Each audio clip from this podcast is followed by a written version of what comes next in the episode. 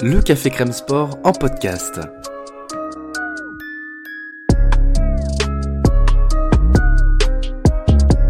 Actualité, analyse, débrief, le CCS, c'est LE média qui vous permet de comprendre le sport. Football, sport américain, rugby, tennis, sport mécanique, divers ou de combat, vous l'aurez compris, tous les sports sont à l'honneur au CCS.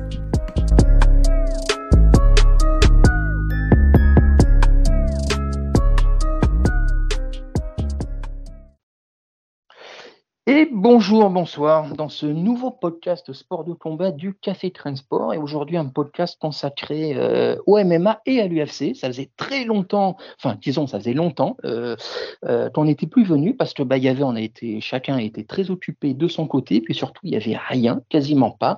L'UFC a fait une petite pause et, et donc bah, nous revoilà et donc bah, on est très content avec l'arrivée de l'été, les beaux jours, tout va bien.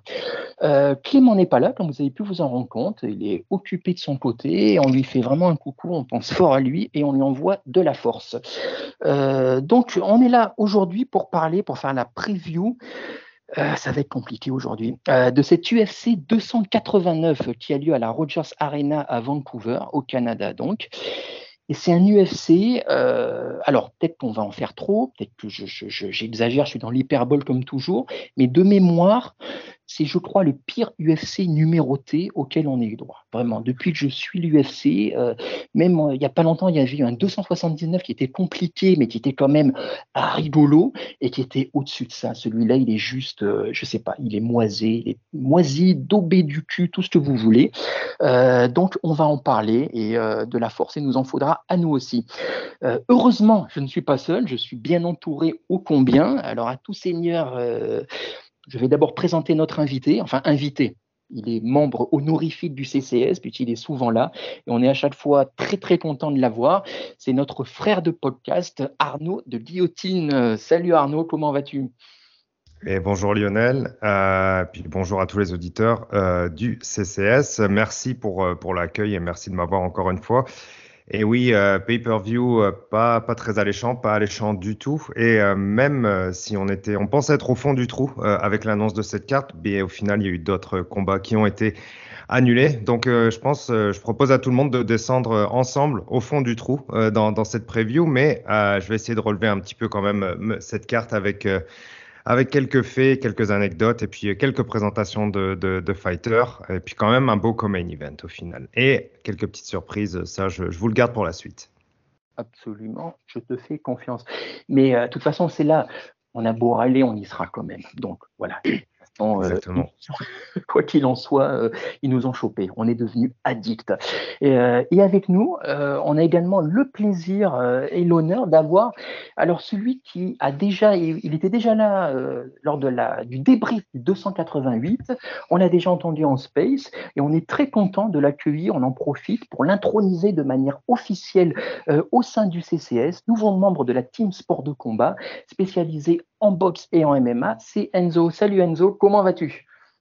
Salut Lionel, salut Arnaud, bah, ça va très bien, merci, euh, merci pour l'intronisation, ça fait plaisir, même si je suis balancé euh, tout de suite au, charbon euh, dans, une carte pas facile, pas facile à analyser, mais on va faire le taf, hein, et puis voilà.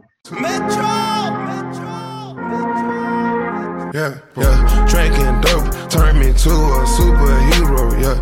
Oh, that's it! Oh! Superman!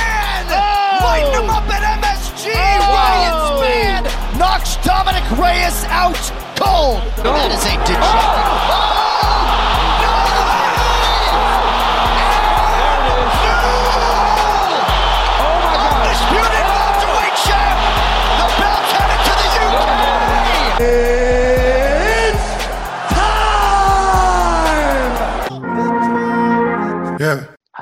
Euh, on n'en attend pas moins de toi. Et dis-toi que euh, ça ne pourra pas être pire. Voilà. Là, tu commences tout de suite par le pire. Ouais, je commence par le plus bas, là, et puis après, ça va monter. C'est une sorte de bisutage. Euh, tu te dis, voilà, là, ça, pourra pas, ça ne pourra être que mieux par la suite. J'avais été gâté, j'avais été gâté la, dernière fois, et puis là, je ah reviens au dur réalité. La vache, c'est vrai que le gap, est, important. Et le gap avec le, prochain UFC numéroté sera pas mal aussi. Euh, donc, on a, comme l'a dit Arnaud, euh, il y a eu plein d'annulations. Cette carte, ça a été déjà, pas la joie au départ. Ça s'est mué lentement. Euh, a une espèce de cauchemar poisseux. Vous savez, ces rêves, on n'arrive pas à se réveiller. On voit des annulations et encore des annulations. Au final, Sauf erreur, on n'a que 11 combats. Donc à la limite, j'ai envie de dire c'est un moindre mal, parce que du coup, ça passera peut-être plus vite. Et honnêtement, euh, on va pas vous mentir, on va pas faire comme on fait d'habitude. Euh, Clément, avec son professionnalisme euh, qui est le sien, euh, vous aurez fait la preview de tous les combats, tous les combattants, vous les présentant on n'est pas à son niveau et on n'essaie pas de l'être. On va pas vous, on va pas essayer de faire n'importe quoi, de se la jouer. Et surtout, honnêtement, c'est une plaie, quoi. Donc, euh, euh, on a des combats. Si on devait définir cette carte, pour moi, c'est une, à part peut-être les deux combats principaux, surtout l'un des deux, c'est une honnête fight night. Euh, vous en pensez quoi? Je te trouve même plutôt gentil en fait. C'est une fight night moyenne, quoi. Genre, tu, tu retires, euh, on va dire à la limite, tu mets un des deux combats principaux en main event d'une fight night, et ça, fait une fight night euh, normale, médiocre, je dirais. Et alors toi, Arnaud, tu es en plus d'autant plus concerné et j'ai envie de dire d'autant plus euh courroucé que donc tu es au Canada. Quand tu as appris que l'UFC retournait au Canada, j'imagine que tu as été empli d'espoir en imaginant une carte potable. Euh, et du coup, quelle a été ta réaction quand tu as vu euh, bah, ce qu'on t'a proposé, ce qu'on vous a proposé? Euh, bah, ça a été un, ascenseur émotionnel, mais euh, dans, un seul sens. C'est-à-dire que c'est parti très haut et ça n'a fait que descendre vers le bas. Euh, ça a commencé par où est-ce que ça va se passer? Euh, bon, on parlait de l'Ouest canadien, mais il y avait des rumeurs comme quoi ça pouvait être à Toronto. Pour les auditeurs, je dis vite fait, je suis à Montréal, donc moi plus dans l'Est du Canada. Et euh, puis je pensais sincèrement à me rendre sur place euh, en tant que fan hardcore euh, de MMA. ça paraît logique de vouloir se rendre sur place pour un, pour un pay-per-view. bon, au final, ça se passe pour Vancouver. tant mieux pour les gens qui sont sur la, sur la côte ouest, mais évidemment, quand le main event déjà est tombé, ça a été la, la, consternation parce que pourquoi faire ce Nunes versus Peña 3 Déjà, sans, sans le Canada, sans rien. Quoi. Pourquoi faire ce Nunes Peña 3 euh, Je ne sais pas ce que vous en pensez, mais j'ai l'impression que tous les, les fans dignes de ce nom, ou même les casuals, euh, n'en voulaient pas. Enfin, je ne sais pas ce que vous en pensez, mais moi, c'est l'impression que j'avais de, de, la part des fans, de ce que je lisais sur Twitter et un peu euh, autour de moi. Je ne sais pas ce que vous en pensez. Enzo? Tu... Euh, bah, a priori, c'est sûr que vu le résultat du, du second, euh, il y avait pas, ça n'avait pas plus de sens que ça. Mais est-ce que euh, tu trouves que ce combat-là a plus de sens que le, le Nunes Pena, Pena 3 Enfin, je euh, en, en, termes de logique, le, bah, finalement, le, le remplacement est-il plus intéressant que Pas vraiment, non. je, je, suis d'accord ouais, avec toi. C'est un peu le problème, en fait. Je suis d'accord avec. Ouais, c'est le problème de la KT. Je suis absolument d'accord avec toi. Chez les, chez les 135, chez les Bantam, chez les filles, et encore plus euh, chez les feathers, chez les 145, la compétition est vraiment euh, au plus bas. Hein. C'est peut-être une des, euh, si ce n'est la KT la plus faible de, du, roster au complet. Je sais pas ce que tu en penses, Lionel, mais nous, on est des spécialistes des, des KT foireuses aussi avec les light heavyweight. je pense que là, on est encore pire, quoi, au final. Ouais, je, je, oui, je suis complètement d'accord. Mais j'ai l'impression de façon, tu sais, de podcast en podcast, on se répète et on dit tout le temps les mêmes choses. C'est vraiment le marronnier, quoi. À chaque fois qu'on doit venir parler de ces combats féminins, c'est la plaie parce qu'il n'y a pas de renouvellement, parce que le niveau euh, reste bas. Effectivement, comme tu viens de le dire, chez les Stro et maintenant chez les Fly, on a un peu de sang neuf. Quand même. Mais là, Bantam, euh, chez les Bantam, on a à la fois une championne qui est beaucoup trop dominante et à la fois on n'a personne à lui opposer. Donc vraiment, c'est les deux, euh, les deux à la fois, ça fait trop. Pour autant, moi, je serais un poil moins sévère que vous parce que simplement le simple fait de ne pas avoir ce Nunez Peña 3, moi, je suis content déjà. Ouais. Qui que ce soit à la place, je me dis au moins, au moins ça change. Il y a un petit peu d'inédit, il y aura un peu, il y aura parce que tu, comme l'a dit Enzo, la revanche était tellement à sens unique qu'un troisième combat, ça ne rimait à rien. Mais à rien du tout. C'était, c'est juste, ça aurait fait perdre du temps et de l'argent à tout le monde. On sait déjà que les pay-per-view de Nunez sont euh, connus pour être les pires pay-per-view euh, de l'UFC. Elle ne vend pas. Elle ne vend tout simplement pas. Elle est trop dominante, elle ne vend pas. Mais alors ce Nunez Peña 3, ça aurait été, mais, mais c'était le désastre annoncé. Donc à la limite, Aldana, après on en reparlera tout à l'heure, euh, moi je serais peut-être un peu moins, euh, j'y vois peut-être un peu plus de choses. Peut-être que je me manque la tête pour rien, mais en l'état, je préfère largement ce combat-ci que celui qui était, euh, qui était annoncé à la base. Et juste pour euh, ajouter, Arnaud, ce que tu disais, on se souvient qu'on n'aurait même pas dû avoir Oliveira contre euh, Darius. Il aurait dû être sur le 2,88 à la base. Hein. C'est parce qu'Oliveira. Ah non, c'est un cadeau. Exactement. Un, enfin, c'est un cadeau. C'est vraiment genre. Il nous donne il nous donne vraiment les miettes, quoi. Le, le UFC sur, euh, sur Steven là, il nous, il nous donne les miettes de ce qui reste, quoi. C'est vraiment, ah, ça fait longtemps qu'ils veulent, un, veulent un événement au Canada. Euh, juste pour historique, là, je, vous le dis en plus, euh, histoire de, de, m'apitoyer encore plus sur mon sort, euh, les deux derniers pay-per-view de mon époque, en tout cas, on va dire de, mon époque de fan de MMA, euh, faut revenir à UFC 186 à, Montréal, j'y étais en 2015. Euh, on devait avoir Dimitri, on devait avoir TJ Dillashaw, ça a été annulé. Et on s'est retrouvé avec Dimitrius Johnson face à Kyoji Horiguchi en main event, mais tous les autres combats étaient pétés quoi. Rampage était catastrophique. Bon, Bisping c'était cool, mais le reste, euh, voilà, je vous épargne les noms. Euh, le pay-per-view suivant, c'était UFC 231 euh, à Toronto, super beau main event, hein, Holloway contre Ortega. Euh, et euh, Shevchenko contre Johanna. Donc ça, c'est quand même pas si pire, quoi, mais le reste de la carte était pas foufou non plus. Et là, on se retrouve avec euh, enfin le retour du, le retour du pay-per-view euh, à Vancouver et, euh, et, on se retrouve normalement, comme tu le dis, Lionel, sans Benel Darius contre Oliveira. Merci, heureusement, le Comain vient sauver ça. Mais avec le, le, restant, c'est, ben, je, vais, je vais vous rejoindre un peu là-dessus. Et moi, je la vois un peu mieux parce qu'évidemment, je dois être un minimum chauvin vu que je suis un local. Euh, je vois ça comme un beau UFC Fight Night, mais ça aurait été bien pour euh, un beau UFC Fight Night au Canada parce que il y a quand même six combattants canadiens sur la carte, avec un très beau main qui aurait été euh, Benel Darius contre, et encore on n'était pas censé l'avoir encore une fois, mais pour moi ça aurait été une belle carte, mais de faire ça un pay-per-view, un espèce de retour en fanfare, c'est oh, de retour après tant d'années, vous nous l'avez demandé, ouais mais on t'a pas demandé Pena contre Nunes 3, c'est du foutage de gueule. Euh, nous, on Juste voulait du bon, on voulait le- du lourd. Vas-y. Le, le co-main event, c'était quoi du coup euh, de base? Parce que- Euh, je ne sais même pas s'il y en avait un, mais euh, je vais essayer de rechercher ça. Une très bonne question, mais je crois effectivement qu'ils sont restés dans le flou pendant très longtemps avec cette carte. Tu avais l'impression que c'était une sorte de bâton merdeux, tu sais. Ils ont annoncé l'event, mais en fait, ils ne savaient pas qui mettre au-dessus. Tu vois, sachant qu'en plus, c'est l'event qui vient avant le 290, qui sera celui de l'International Fight Week, donc qui est l'un des trois plus gros pay-per-view de l'année. Donc tu sens que vraiment, le 288, il y avait des gros combats. Le 290, c'est l'un des, plus l'un des trois plus gros de l'année, pardon. Donc ce 289, tu as l'impression qu'ils l'ont fait parce qu'ils devaient le faire. Voilà, ils l'ont rempli avec euh, n'importe qui.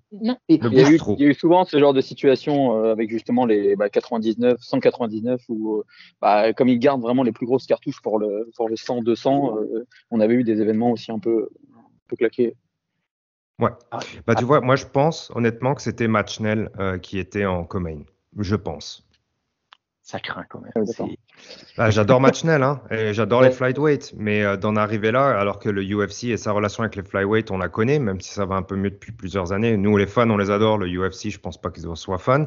Pour les mettre en co-main, c'est que c'est encore une fois euh, un- une, une coche au-dessus au niveau du foutage de gueule, quoi, clairement.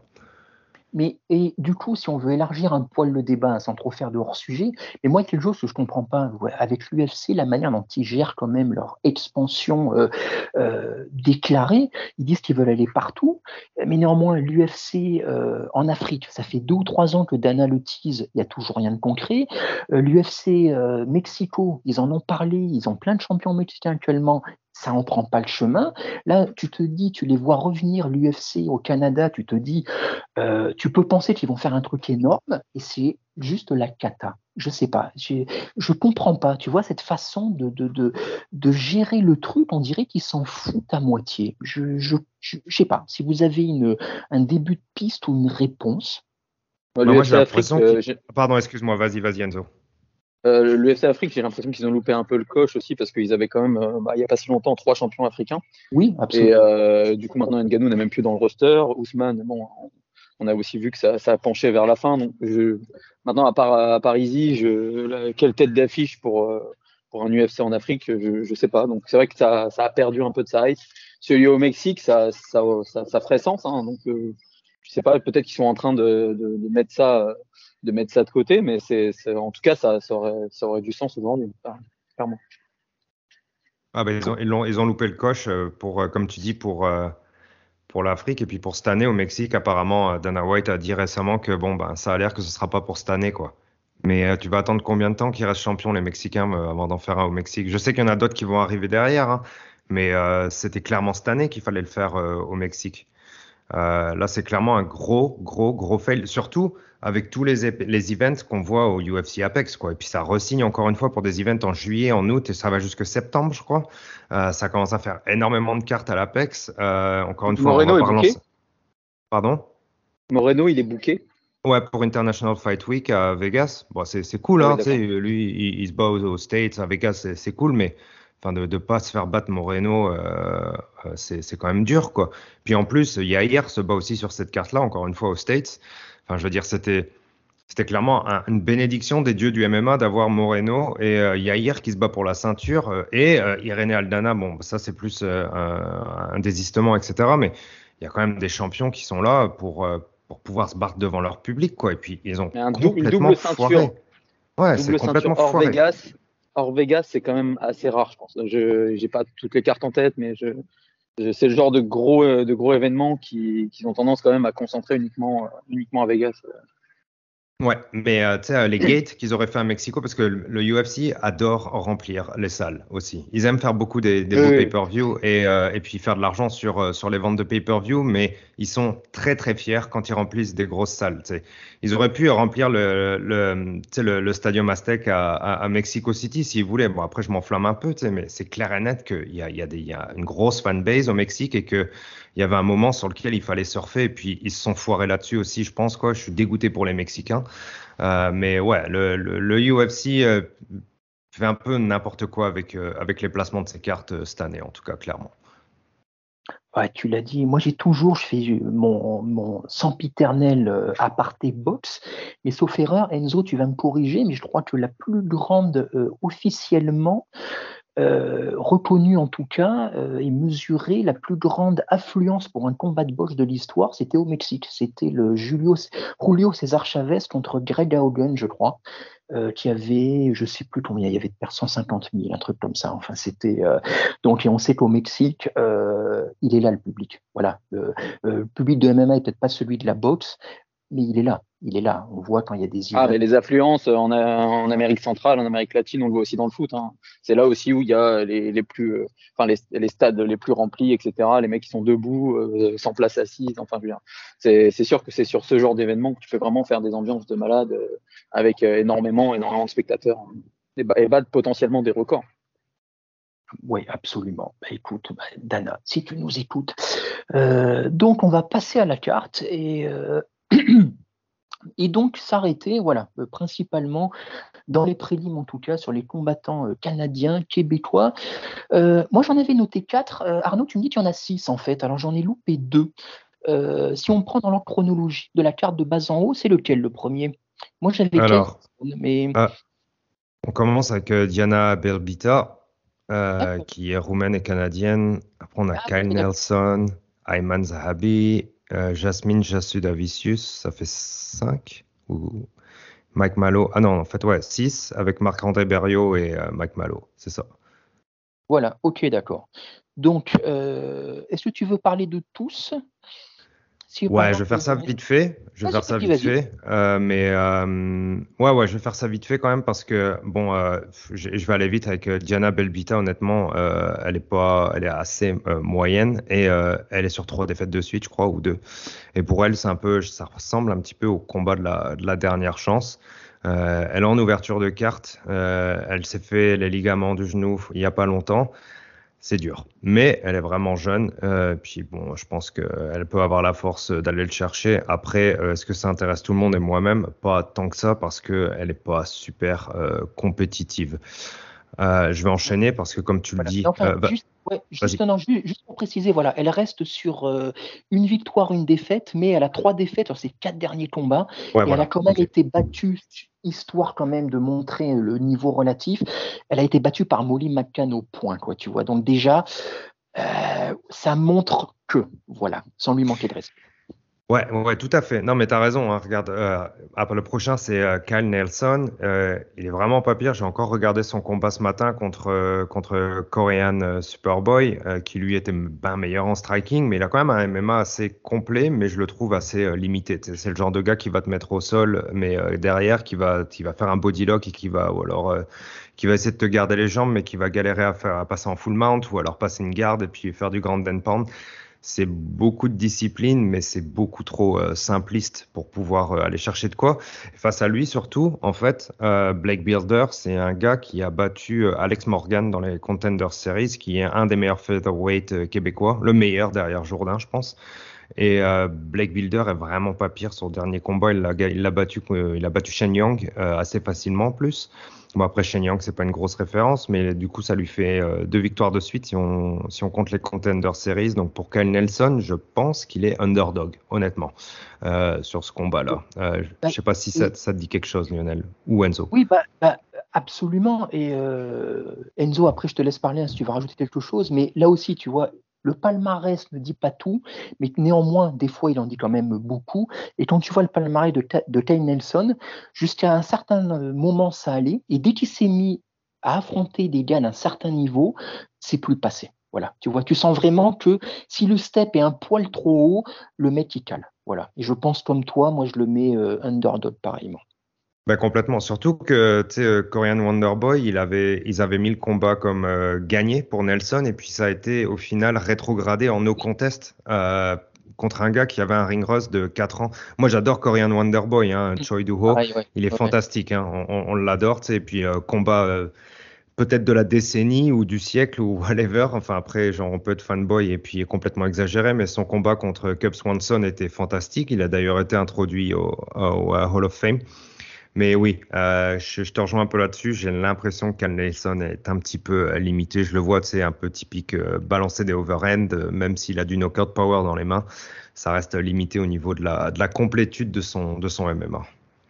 Euh, Enzo, hein, tu interviens quand tu veux. Je me permets Ouais, juste. non, je... t'inquiète, Euh, je- j'interviendrai si, si j'ai un truc à rajouter, mais là pour l'instant c'est vrai que c'est des combattants que je connais pas, donc je vais pas, je vais Et, pas euh, me permettre de, de couper.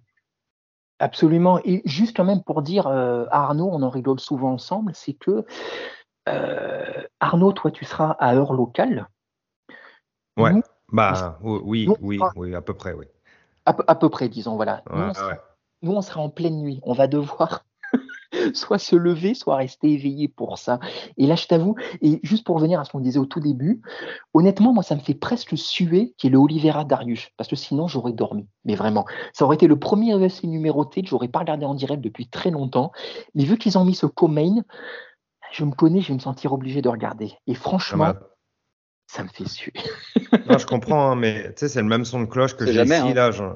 Pardon, vas-y, Enzo, pardon. Tu peux, tu peux encore avoir un forfait, euh, Lionel, hein, tu sais. c'est- Arrête, non, non, je vais faire semblant de ne pas avoir entendu.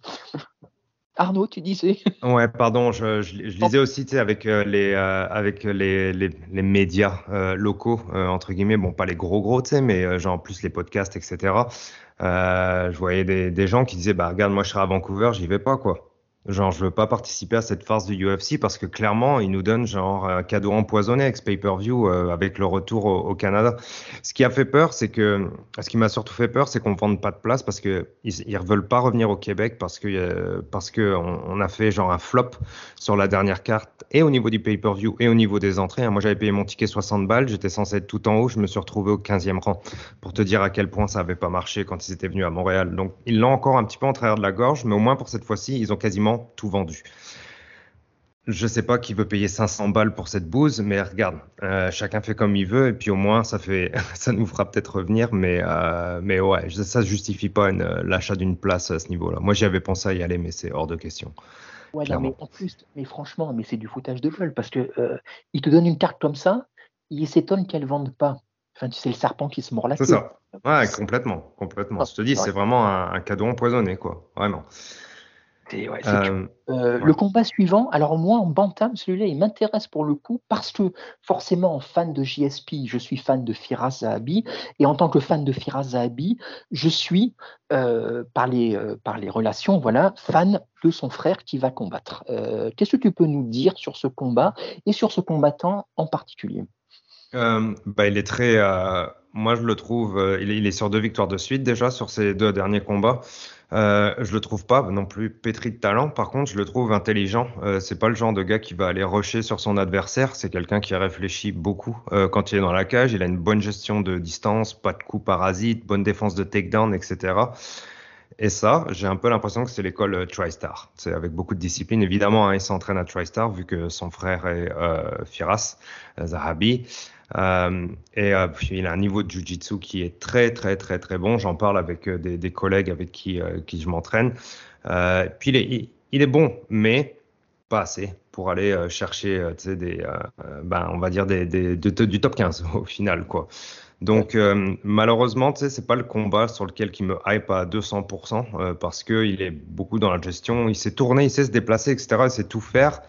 Euh, mais euh, bon, il, je crois qu'il a un il, a un KO sur les deux derniers combats, mais de mes souvenirs, c'est pas non plus le gars le plus euh, spectaculaire non plus, quoi.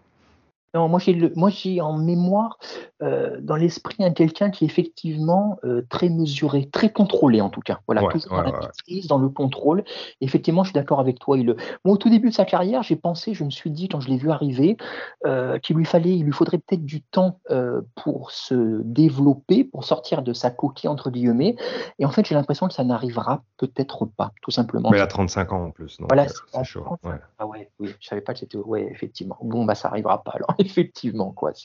Comme tu dis, il lui manque peut-être le, euh, le petit truc, voilà. Mais moi, si voilà, si je parle de ça, c'est, vraiment par affect. Voilà, vraiment par affect, comme j'aime beaucoup tout ce qui vient euh, de chez Zahabi, de chez Tristar ou quoi. Donc à la limite, c'est, euh, je, je l'apprécie presque pour les mauvaises raisons, si je puis dire, ou des raisons pas forcément objectives, en tout cas. Voilà. C'est correct. Il, il est toujours positif dans l'UFC. Il est à 3-2 dans l'UFC, il est invaincu en dehors de l'UFC. Il y a des gars qui ont des records qui sont bien pires que ça et qui sont à des niveaux plus hauts. Mais euh, encore une fois, bon, faut voir ses adversaires. Mais euh, bref, mon ressenti assez euh, banal, on va dire, sur, euh, sur son. MMA. Ouais, je suis, je suis tout à fait d'accord. Oui, voilà, parce que tu en as, quel que soit leur, euh, leur palmarès, tu sens une marge de progression. Chez lui, tu ne la sens pas forcément. Voilà, tout simplement. Puis surtout, Ouais. voilà, je savais, j'avais pas, j'avais pas capté qu'il avait, euh, qu'il était si âgé. Euh, le suivant sur la carte, je crois que c'est Marc-André Barrio, du coup. Non, en fait, c'est Jasmine. euh, excuse-moi, Ah, non, Jasmine, Marc-André excuse-moi. Barrio a été. Ouais, et ça va vous faire mal, mais Marc-André Barrio a été placé sur euh, la main card. Encore une fois, D'accord. Oh, ouais, c'est là où on en est, effectivement. Euh, la prochaine, en fait, et elle, elle m'intéresse pas mal, c'est Jasmine Jasudavicius, euh, une, une fille qui s'entraîne chez Niagara Top Team, euh, là où Mike Mallow, euh, Aaron Jeffrey, etc. s'entraînent. Très bon gym euh, près de Niagara Falls, euh, au Canada. Euh, elle se bat contre Miranda Maverick, qui est, je pense, son premier gros test. hein. Euh, Jasmine a perdu un combat, mais sinon, je crois qu'elle à 3-1 si on compte les Contender Series. Et euh, je t'avoue que j'ai regardé son combat ce matin. Et elle, elle commence à avoir de plus en plus envie dans la cage. Elle a 33 ans, elle sait qu'elle a du travail à faire encore, elle travaille beaucoup. Euh, elle sait que les flyweights, c'est pas mal compétitif chez les filles, par contre, comparé au bantam, par exemple. Mm. Et euh, elle s'est vraiment, vraiment beaucoup améliorée. Elle pousse son adversaire contre la cage. Euh, elle strike avec des combinaisons simples, mais elle avance, elle recule. Elle recule. Beaucoup de one-two. Euh, et euh, puis ses takedowns et son grappling est vraiment pas mal. Donc elle, c'est à peu près la même chose. Elle est vraiment complète en MMA, mais quand même un niveau au-dessus. Et puis je trouve qu'elle pousse plus euh, dans la cage. Elle prend un peu de risque. Et puis ça, évidemment, pour nous qui sommes devant nos écrans, c'est quand même plus agréable et plus le fun et quelque chose qu'on apprécie aussi parce que c'est des fighters qui prennent des risques, qui risquent de s'en prendre une si tu t'approches de ton adversaire et puis de tomber. Mais elle, elle continue d'avancer. Et euh, elle a vraiment beaucoup euh, progressé, je trouve, euh, sur, sur ses derniers combats. Encore une fois, elle n'est pas dans, les, dans, dans le niveau top 5, mais ça se voit qu'elle travaille fort et puis, puis qu'elle améliore son MMA en général. Ouais, et puis Miranda Maverick, pour le coup, ça peut être un combat, je vais pas dire attendu, mais spectaculaire, entre guillemets. Voilà, c'est sans forcément une guerre nucléaire, mais Maverick, c'est le genre, euh, il faut la passer. Voilà, c'est vraiment euh, euh, la gatekeeper au-delà du top 15. Voilà, top 15, top 10. Donc, ça peut, ça peut être sympa. En plus, chez elle, elle va pousser, Jasmine. C'est hmm. sûr et certain qu'elle va pousser vraiment plus qu'avant. Et comme je te dis, elle commençait à plus pousser sur les derniers combats. Donc, ça, ça m'intéresse quand même. Donc, euh, écoute, à voir. Euh, on arrive donc à ce main event des prélims. Euh, alors là, un combat qui, nous, forcément, en tant que Français francophones, éveille tout, particulièrement notre intérêt. Nassourtine Imavov qui affronte Chris Curtis en middleweight. Alors, je trouve qu'il y a pas mal à dire, enfin, pas mal à dire tout relatif, mais il y a à dire sur ce combat, dans la mesure où Imavov, on va le faire court, euh, c'était un prospect qu'on nous vendait euh, il y a encore pas si longtemps comme possible futur terreur de la KT, et ces deux derniers combats, il a clairement marqué le pas. Il y a eu celui à l'UFC Paris contre Joaquin Buckley, où certes il a gagné, mais il avait été très perturbé par le trash talk de l'américain. On avait vu que c'était un peu compliqué au niveau du mental, et dans la cage, il l'avait emporté, mais il avait montré beaucoup de failles, je trouve. Euh, et, puis bien sûr, il y a eu son dernier combat, cette défaite contre Strickland. Il devait affronter Gastelum qui a une énième fois pull out. Il prend Strickland en short notice et Strickland, euh, ben, il s'est un peu amusé avec lui en fait. Alors certes, on peut dire que Imavov est passé à côté de son combat, mais moi j'ai vu aussi euh, clairement des limites. Là, on lui met Chris Curtis en face, ironiquement un très bon pote de Strickland. Curtis, c'est pas génial, c'est un bon striking, c'est beaucoup de puissance, pas grand-chose d'autre, je trouve. Euh, donc pour moi, Imavov doit non seulement gagner, il a intérêt parce que sinon il va vraiment disparaître des conversations, mais en plus il doit gagner avec la manière. Parce qu'après ce qu'il nous a montré lors de ces deux dernières apparitions, il doit marquer le coup, il doit faire un statement. Euh, est-ce que vous êtes d'accord avec ça et vous en pensez quoi? Euh, Enzo sur le fond, je suis assez d'accord avec toi. Euh, enfin, déjà sur le constat de, de ces dernières performances, la, la défaite contre Strickland, c'est vraiment, vraiment une grosse déception parce qu'on avait déjà vu les défaites, les, les limites de Strickland avant. Donc, euh, vu le potentiel d'Imavov qui est qui est conséquent. On n'est pas bon sur un énorme crack, mais quand même, c'est un mec qui est, qui, qui, est, qui est, beau à voir, qui, est, qui, a une certaine technicité et qui est assez complet. Donc, on, on se disait qu'il pouvait aller plus loin que ça. Et c'est vrai que cette défaite, elle a mis quand même un gros, un gros coup d'arrêt à sa, à sa hype. Ce combat, j'ai pas trop compris. Euh, bon, euh, c'est vrai que pour, pour, pour lui, c'est moyen parce qu'il affronte un mec qui est moins bien classé que lui, mm. même s'il est sur, sur, sur, une victoire, hein, parce que Curtis, il revient du. Euh, Curtis est sur une défaite. Il revient d'une défaite face à, face à Gastelum, justement, euh, dans, dans, une, grosse, une grosse bagarre de saloon, comme, euh, comme aiment le faire les, les, les deux mecs, hein, d'ailleurs. Et euh, c'est un, un, profil qui pourrait être intéressant pour Imavov, mais par rapport à ce qu'on a vu, par exemple, contre Buckley, moi, j'ai j'ai tendance à, à, être un petit peu inquiet. Je, tu parles de statement, je vois pas en tout cas, enfin de ce que j'ai vu récemment, je, je vois pas trop euh, Imavov faire un statement sur ce combat-là. Il le gagnera peut-être, mais je le vois plus le gagner un peu dans la difficulté comme celui contre Buckley que euh, que vraiment faire une, grosse perf et, rouler sur son adversaire. Bah, je suis d'accord avec toi, euh, Arnaud. Je vais, je vais te donner la parole, mais juste avant, oui, moi en fait, je pour moi, il, se doit, tu vois, de faire un statement pour rester présent vraiment dans la catégorie. Il n'a pas le droit de faire une, performance, ne serait-ce que moyenne ou terne. Et je suis d'accord avec toi. Moi aussi, je suis inquiet, tu vois, face à Curtis. Et normalement, on ne devrait pas être inquiet euh, pour lui quand, quand, tu affrontes un gars du niveau de Curtis, qui a un niveau qui est à peine top 15 à peine top 15. Euh, donc, euh, je sais, et le fait qu'on soit inquiet, c'est pas bon signe. T'en penses toi, Arnaud? Est-ce qu'on est, euh, exagérément sévère? Non, pas du tout. on va, va pas refaire le combat contre Strickland, mais après, je sais pas si c'est Nassourdine ou alors Nassourdine et son coin ou le coin de Nassourdine mais ils ont clairement pas réussi à, à briser l'énigme, si c'est une énigme, euh, Strickland pendant le combat, alors que Strickland a fait du Strickland pendant, euh, c'était 5 rounds ou 3 rounds? Euh, C'était 5 rounds en plus. Ouais, absolument, ouais, ouais. En plus, c'était 5 rounds. Euh, donc ça, ça, ça, je suis déjà inquiet avant que le combat commence. Euh, par contre, euh, je pense que Imavov euh, est un niveau nettement au-dessus au niveau du, du grappling face à Curtis. Donc moi, ce que j'espère, c'est qu'il arrive à le mettre au sol et euh, qu'il gère le combat pendant euh, trois rounds. Euh, après, il peut faire un statement avec du grand end pound parce qu'on connaît le, le grand end pound de Nassourdine. C'est, il est très bon. Je pense que s'il était dans les bonnes conditions, il aurait peut-être le meilleur grand end pound euh, de la KT. Euh, mais euh, mais encore une fois, tu sais, il y a une différence entre être un espoir qui ne confirme pas, être une brute à la salle et être pas vraiment une brute dans la cage. Le statement de Nassourdine, on, l'attend toujours hein, contre Buckley. Effectivement, il avait eu un peu de mal. Après, moi, je trouve que Buckley est un petit peu sous-estimé par tout le monde parce qu'il a quand même une abnégation euh, dans la cage et puis euh, une, une, envie de striker tout le temps ses adversaires et de jamais abandonner qui fait que c'est un adversaire qui est, je pense, euh, difficile et qui est un peu une plaie dans la cage. Est-ce qu'il va bon, pas retrouver ça avec, avec Curtis, justement? Ah bah Curtis, c'est clair, comme tu dis, c'est pour ça que j'espère que Nassourdine va, va aller au grappling parce que Curtis, il a de la bombe dans les mains et il a une bonne cardio et il continue d'avancer. Et euh, dans la poche, il adore ça. Il adore être dans la poche euh, et, euh, et, frapper fort. et puis il a réussi à casquer ses adversaires comme ça. Mais je te suis là-dessus, Enzo. C'est clair que ça peut être un piège, quoi, à 100%. Mais ouais, c'est presque je... un deuxième essai en fait pour lui après l'échec face à face à Buckley c'est face à ce type de combattant, c'est sa, sa, deuxième chance de, de briller. Et, et, comme tu le disais, par rapport surtout à son camp, son, enfin son coin, euh, je veux dire, cette faculté de changer de game plan si euh, jamais ça, ça, se passe pas exactement comme, comme prévu. Et ça, c'est aussi une, quelque chose qu'on attend. D'ailleurs, le combat de Nassourdine est attendu pour sa performance, mais aussi pour, pour la performance de son coin.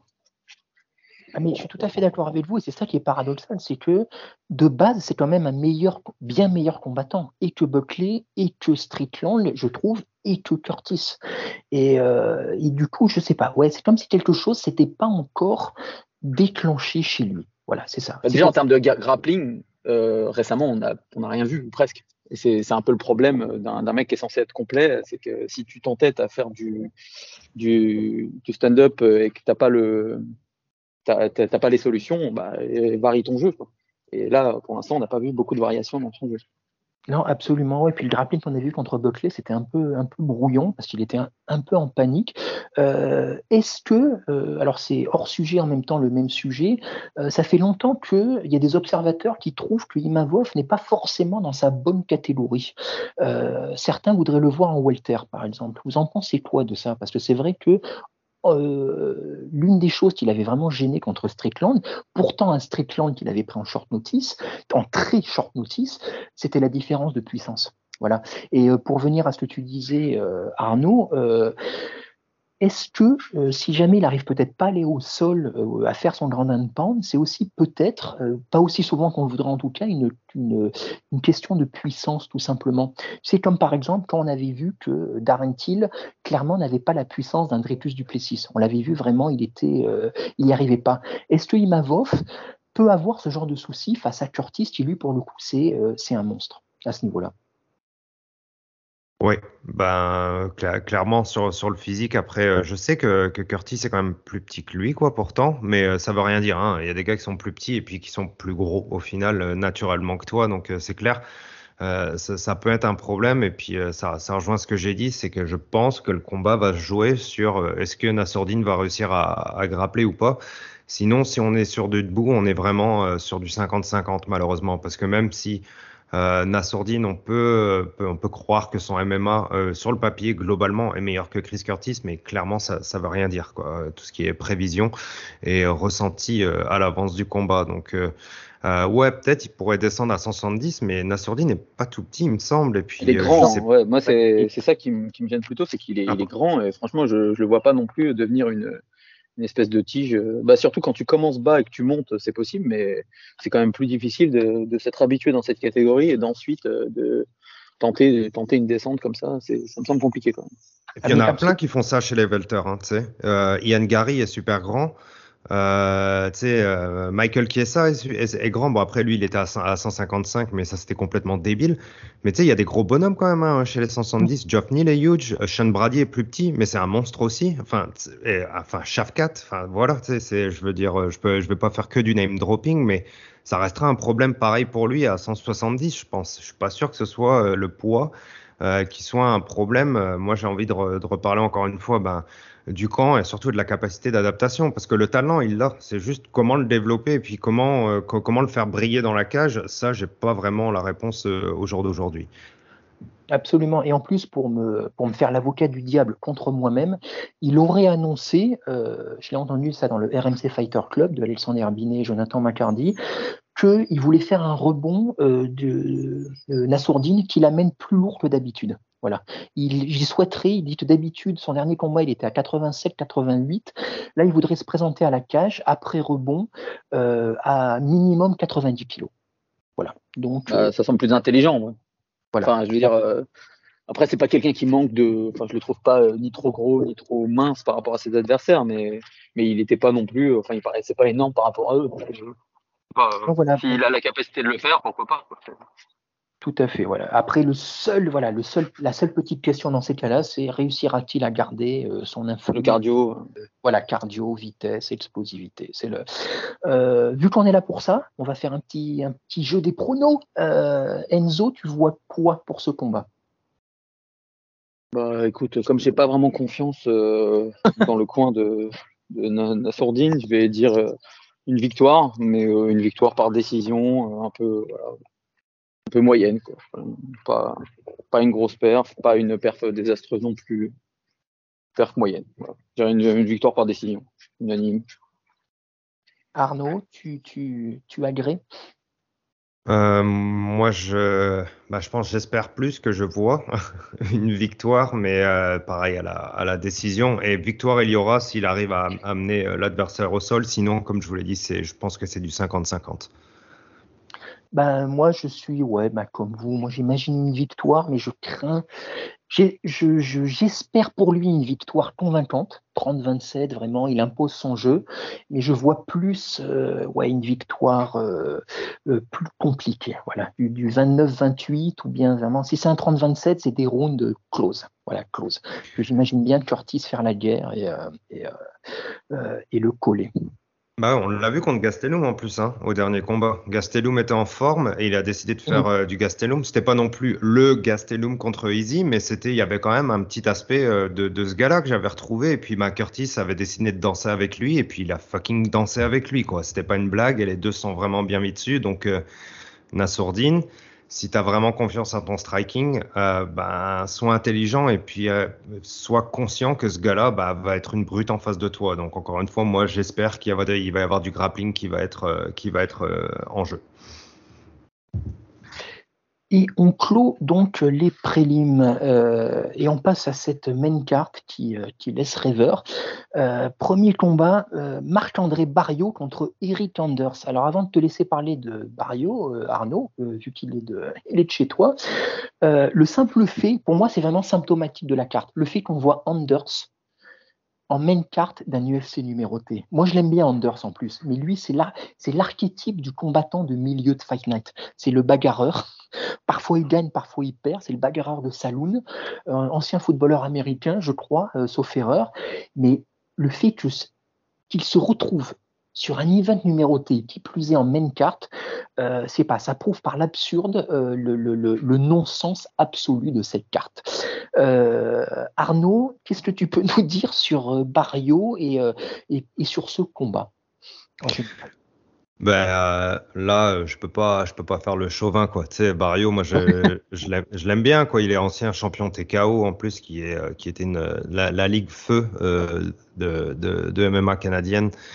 Euh, mais euh, bon, faut, euh, faut rester relatif quand même. Barrio est, un journeyman dans la catégorie, mais son dernier combat était assez fou dans le sens où c'était un gros brawl de, bah, comme tu dis, une bagarre de bar, quoi, vraiment, entre les deux avec.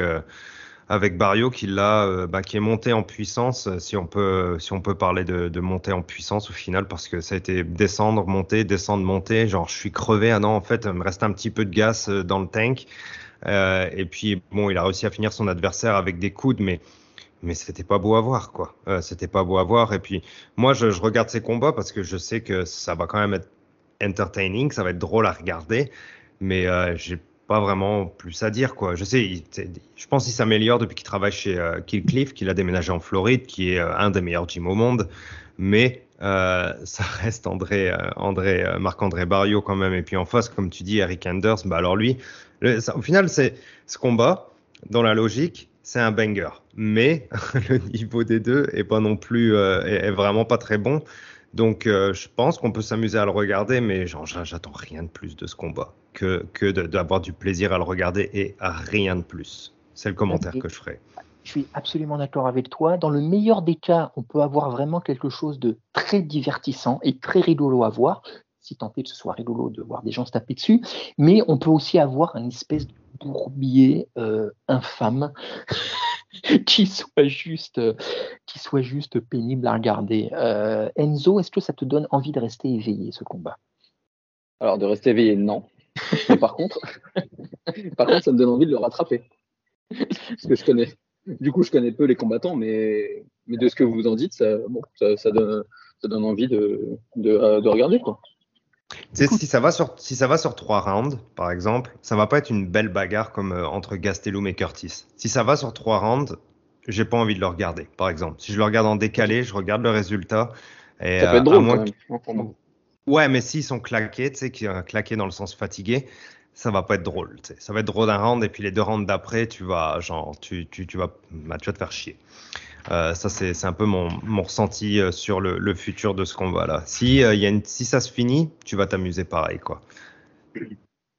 Euh, pour, euh, oh, il y a des chances que ça se finisse pas. On peut espérer, hein, vu les deux. Et euh, juste pour terminer sur ce combat, je ne sais pas si vous vous rappelez, moi, c'est l'image de Anders et qui, je trouve, le définit bien en tant que combattant.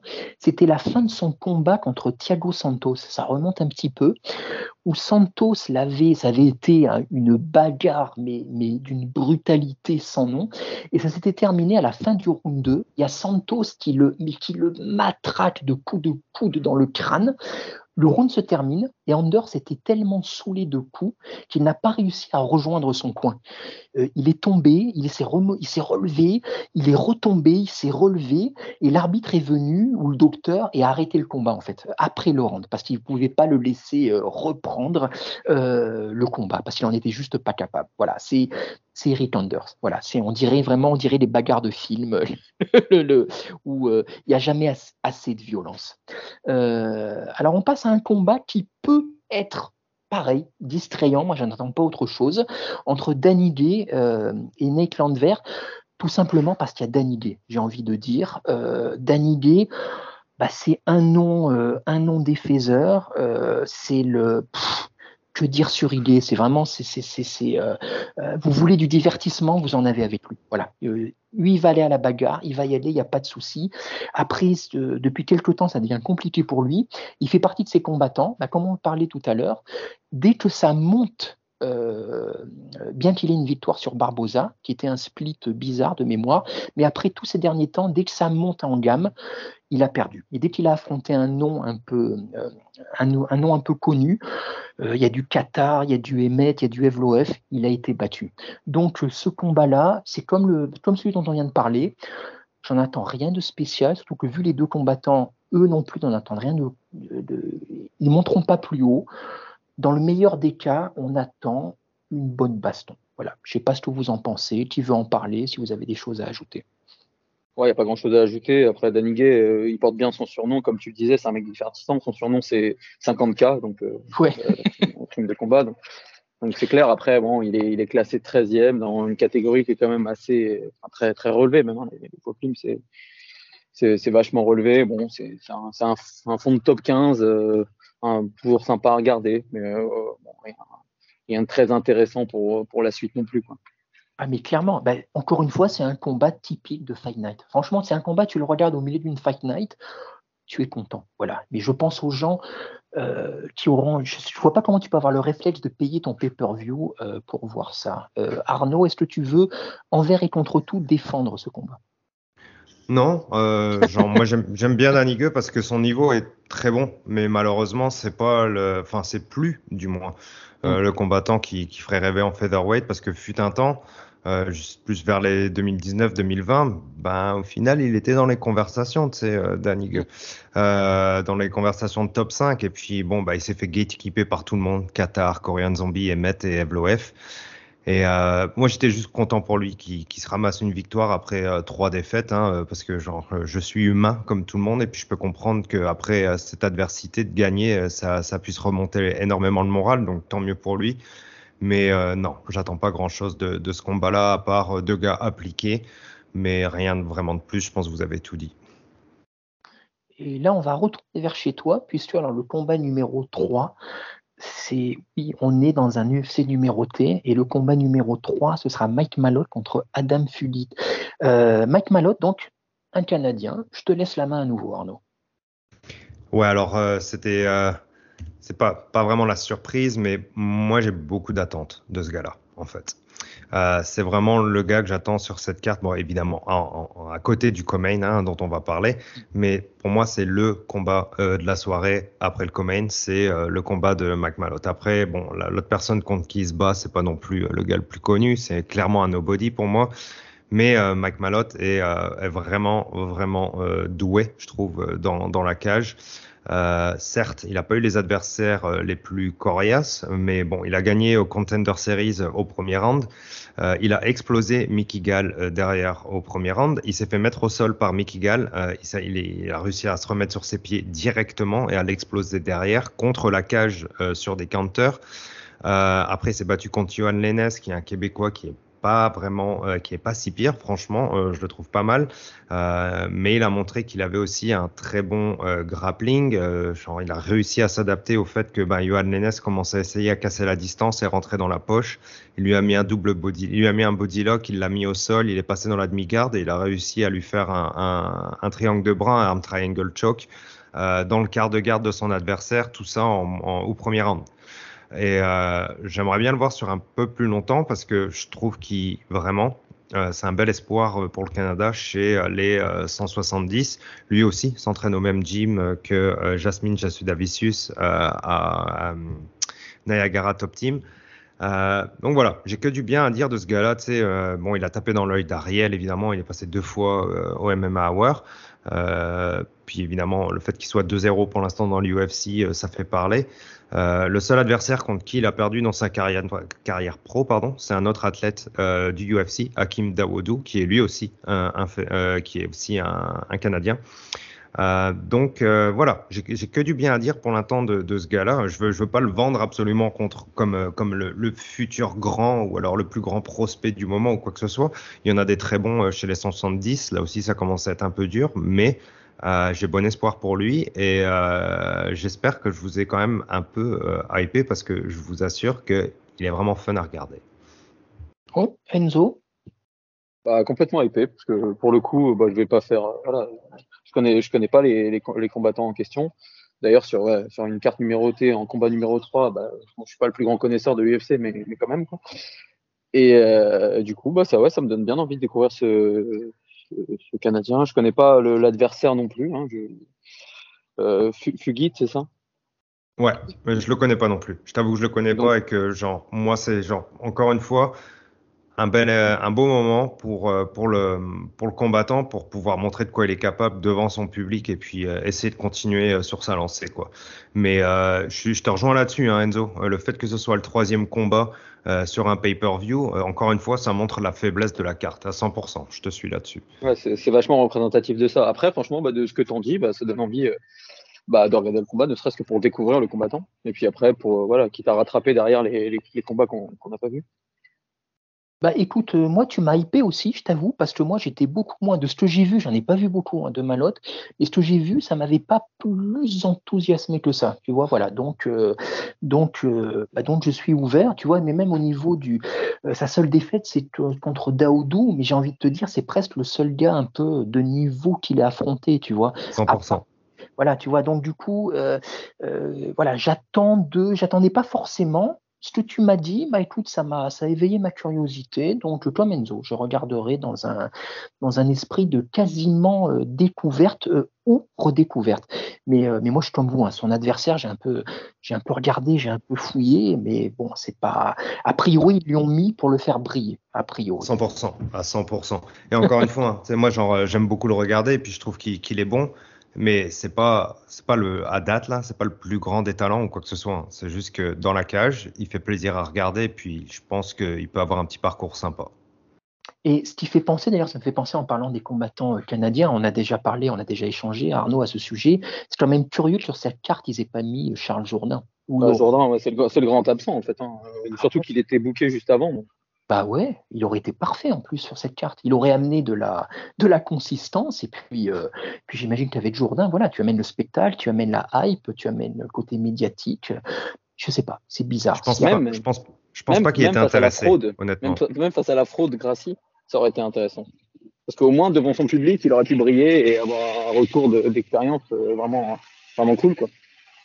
Et euh, Mais tu me dis, euh, Arnaud, il il était pas intéressé selon toi? Je- honnêtement, je pense qu'ils s'en foutaient un peu de se retrouver sur cette carte parce que tous les combattants canadiens, même ceux qui sont pas signés là, moi, genre tout, tout le monde et puis genre mon, mon, mon coach de MMA, tout le monde là, tout le monde était genre mettez-moi sur la carte, mettez-moi sur la carte, mettez-moi sur la carte, mettez-moi sur la carte. Jourdain, c'était genre ouais, j'aurais été dessus, ça aurait été cool, mais tu sais, euh, j'étais sur UFC 288, je me suis battu il y a pas trop long, je pense pas que je suis prêt. Et je pense pas qu'il était genre vraiment, vraiment genre chaud pour là-dessus. Par contre, tu lui dis genre le UFC revient à Montréal et euh, avec une carte correcte, bah là Jourdain ou alors Jourdain en main event d'un Fight Night, il serait complètement fou, je pense, à 100%. Mais là, d'aller jusqu'à Vancouver pour ça là, je suis pas sûr qu'il était euh, vraiment motivé, honnêtement. C'est le, combattant canadien numéro un en ce moment, Jourdain ou- Euh, oui. Ouais. Non, il faut rester, euh, il faut rester logique et oui. C'est un, peu- c'est un peu triste à dire, hein, désolé. Mais Ouais, ouais, je sais. Euh, non, t'inquiète pas. hein. Quand, quand Euh, on sort de, de JSP, de Rory McDonald et tout, c'est vrai que c'est. Mais non, il y a, c'est Jourdain, Jourdain est le meilleur featherweight, ça c'est sûr. Il y en a d'autres bons. Il y a, il y a des bons lightweight aussi. Il y a des beaux prospects qui s'en viennent, mais bon, ça c'est notre conversation. Bah, c'est vrai qu'il y a du que- volume déjà, ne, ne serait-ce qu'en termes de nombre de combattants, il y en a pas mal. Moi, je, qu'en découvrant la carte, c'est vrai que je vois qu'ils arrivent quand même à mettre pas mal de mecs qui ont déjà combattu UFC, enfin de mecs et de, de combattantes, hein, mais euh, il y, a, il y a pas mal de, il y a pas mal de gens quoi déjà.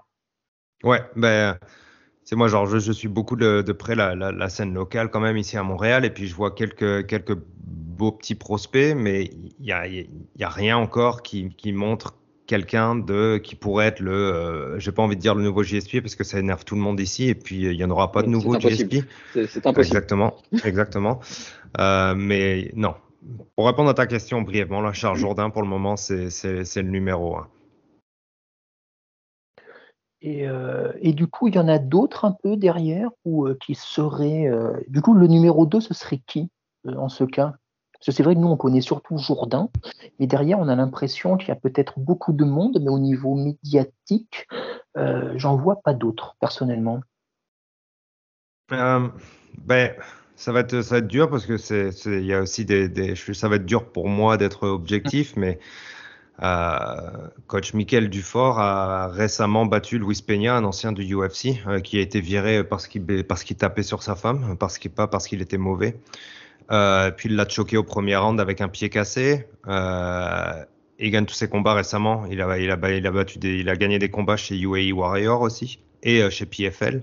Donc il a tout gagné en 2022-2023. C'est un très bon lightweight, très très fort, un grappling énorme, mais il attend toujours une bonne signature malheureusement. Et, et euh, puis on a un autre qui s'appelle Xavier Alaoui, qui s'entraîne chez TriStar et qui combat chez UAE Warrior et qui est un monstre, vraiment un monstre en featherweight. Et euh, je ne sais pas pourquoi on le voit pas encore euh, au UFC. Voilà, tu m'as demandé deux noms, j'en ai donné deux. Euh, J'espère pour toi, derrière jour... Jourdain, les deux meilleurs sont hors UFC. Ouais. Ok, Et euh, c'est intéressant. Mais ça aurait été intéressant justement d'en booker un ou peut-être de le signer pour cette carte et de faire un petit event autour de ça. À 100%. Mais après, c'est comme je t'ai dit, là, je vais être chauvin parce que c'est des gens qui sont de ma région. Donc, euh, c'est pas forcément Oui, le, le- c'est pas forcément la ville plus pertinent. Mais euh, pour moi, ce serait ça, ouais. Ben, euh, D'ailleurs, je vais faire un peu de promo, euh, Arnaud. Normalement, les gens qui suivent le podcast te connaissent, tu es venu quand même plusieurs fois. Mais tu as une, euh, tu as déjà, tu as une chaîne YouTube en plus de ton propre podcast, chaîne sur laquelle tu fais des interviews de combattants de l'UFC ou hors UFC. Et tu as, je trouve c'est ta dernière vidéo en date où tu as suivi un event au Canada. C'était l'event du Samouraï, je crois, quelque chose. Et donc voilà, pour les gens qui veulent suivre la scène locale, entre autres, euh, bah, je les invite euh, à suivre ta chaîne YouTube, c'est Guillotine Podcast, comme ton podcast. Ouais, merci. Ouais, ouais, merci. Euh, oui, oui, il y a, comme, comme je dis, il y a Feu TKO, là où s'est battu ben, Charles Jourdain, Cyril Gann, Damien Lapillus, etc. une nouvelle organisation à Margel, ça s'appelle Samouraï MMA. Et puis, puis ça tourne bien. Ils font des events à 3, 4, 5 000 personnes en ce moment. C'est cool. puis voilà, il y a des beaux petits combattants. Et oui, il y a une vidéo sur, sur ma chaîne qui suit un event il n'y a pas si longtemps que ça. Mais merci. Ouais. Et je t'en prie. Et, euh, et, pour terminer sur ce sujet, où tu placerais euh, Olivier Aubin-Mercier dans tout ça? Ah, bah, je l'ai complètement oublié. C'est le deuxième, lui. Pardon, excusez-moi. Deuxième, Olivier Aubin-Mercier. Bah oui, le, gagnant du million. Et puis euh, la, la, résurrection du, du, du lightweight, euh, le déchu au final. Hein. Lui qui a été coupé du UFC, mais qui s'est battu contre des bons. Lui, il a été équipé par les meilleurs aussi. Hein, euh, Gilbert Burns, etc. Euh, et puis au final, bah, il a tout gagné, il a tout cassé au PFL. Et Shane Burgos notamment récemment. Donc euh, oui, mes excuses à Olivier Aubin-Mercier qui ne nous écoute de toute façon pas. Euh, je, je, le présente quand même, mais lui, il sera en deuxième, clairement derrière. Ou alors il serait peut-être même en premier, honnêtement. Bah, écoute, euh, l'on le vit à lui. En plus, enfin, je te demandais parce que moi, c'est un combattant que j'ai toujours aimé. Voilà, j'ai de l'affection pour lui, donc, donc voilà. On passe ben, à ce qui est le vrai main event, tout le monde en parle, c'est le, de, de, présenté comme le main event du peuple, euh, l'un des combats les plus attendus de l'année, euh, entre donc euh, chez les lightweight entre Charles Oliveira et Beniel Dariush. Charles Oliveira, ancien champion, bah, qui dans le dernier combat, il a été rousté par Islam Makhachev, et Beniel Dariush, qui est donc Oliveira en reconquête, bien sûr, puisque le vainqueur de ce combat affrontera et promis un title shot. Et Beniel Dariush, c'est l'éternel, l'éternel meilleur combattant à qui on ne donne jamais sa chance. Voilà, il est toujours, ça fait très longtemps qu'il est dans la conversation et euh, il y arrive jamais. Il arrive jamais, il est toujours derrière, il passe après les autres.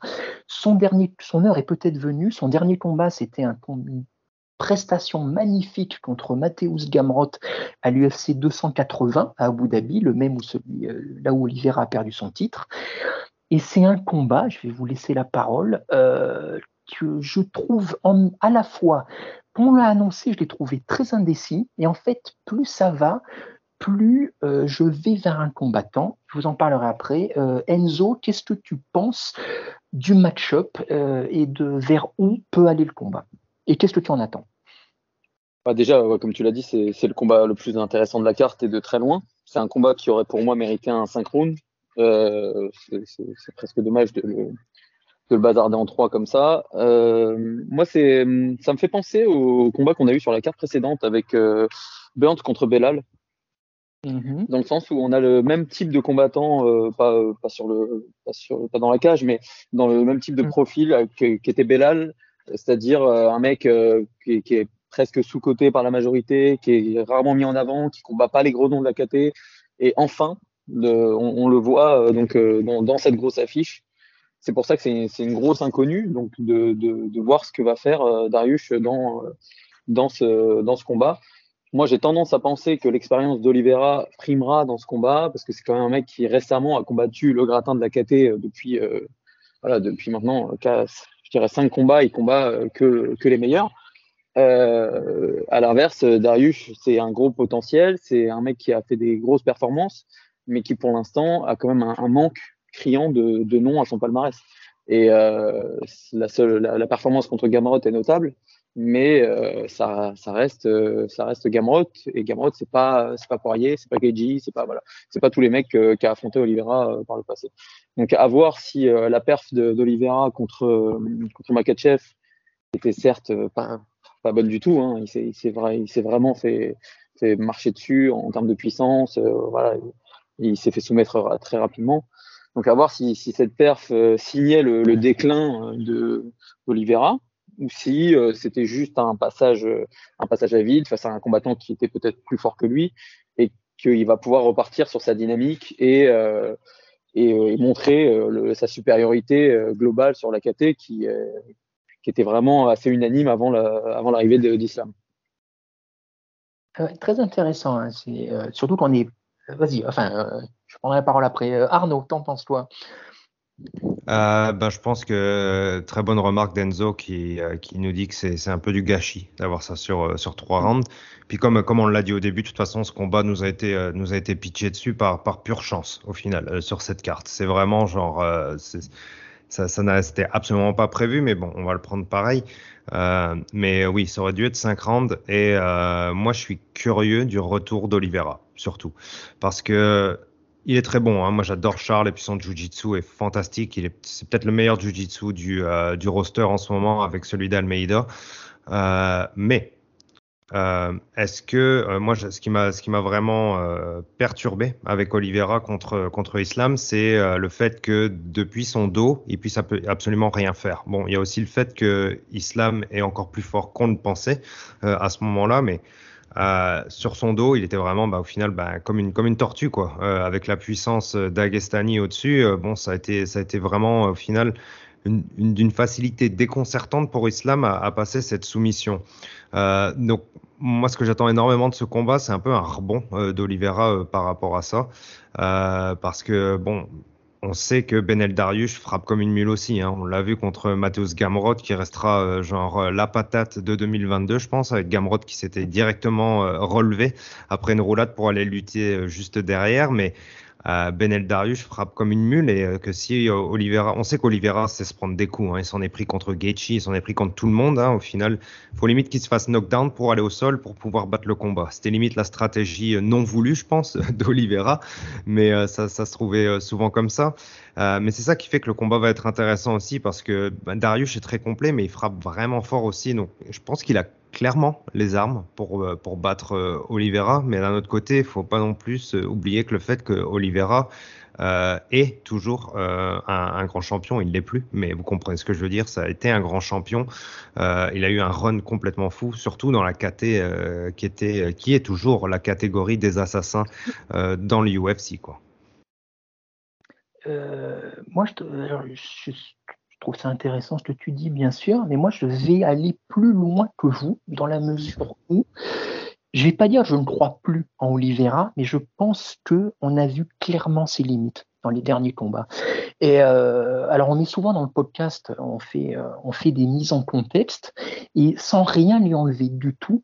Mais c'est vrai que quand on voit ces trois euh, combats pour le titre, quand il a enchaîné Chandler, Poirier et Gaiji, c'est des combats qu'il aurait pu presque perdre à chaque fois. il est allé au sol, il s'en sort. Il y a aucun souci, mais notamment contre Chandler, moi je comprends toujours pas comment Chandler a perdu, a perdu ce combat. Et euh, tout ça pour dire que en fait contre Maratchev, beaucoup de gens disent le Olivera le premier qu'il est passé au travers du combat, c'est possible, hein. lui c'est. Moi j'ai en fait plus une impression que on voyait vraiment le vrai différentiel de niveau entre les deux, à savoir que Maratchev c'est vraiment un monstre et Olivera n'avait juste pas les armes, mais même au niveau physique. Et face à Darius, et moi je pense qu'il a eu un run incroyable, il était dans une espèce de... Il a marché sur l'eau pendant quelques combats, mais je pense que cet état de grâce l'a quitté. Et contre Darius, moi je crains pour lui, j'aime bien les deux, hein, donc euh, vraiment je supporterai ni l'un ni l'autre spécialement, mais je pense que Darius, euh, euh, bah, pour reprendre la comparaison que je trouve très juste entre Bellal et Burns, la comparaison de Enzo, on a un combattant qui est plus flashy, est Oliveira. Mais je pense que Darius, de la même façon que Bellal, il est trop complet, il est trop puissant et il va endormir le combat. Il va endormir Oliveira. quand on a vu ce qu'il a fait face à Gamrot, comme tu l'as dit euh, Arnaud, il est complet Darius et je pense qu'il est trop complet. Alors je ne mets pas, euh, tout est possible hein, bien sûr. Peut-être qu'Olivera va réussir à dropper Darius tout de suite. Il est très explosif, très agressif en début de combat.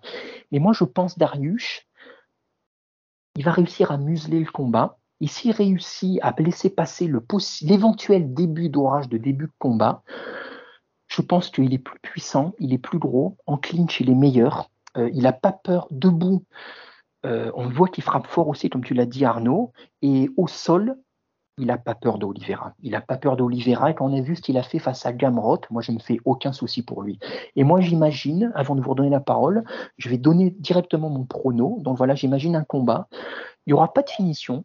Il n'y aura pas de chaos. Et j'imagine juste Darius, pas forcément surclasser Olivera, mais juste être meilleur que lui en tout. Voilà, un petit peu.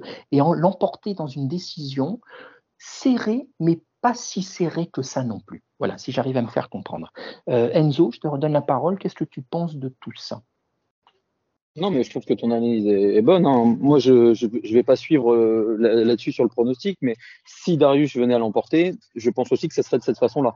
Parce que justement, je ne pense pas qu'il puisse le. Je pense pas qu'il va le soumettre. Euh, je ne pense pas qu'il va le dominer outrageusement, mais s'il le bat, ça sera justement de cette façon, en endormissant un petit peu le combat et en se mettant au-dessus de lui et en conservant son, avance, surtout que sur trois rounds, ça peut aller vite au final.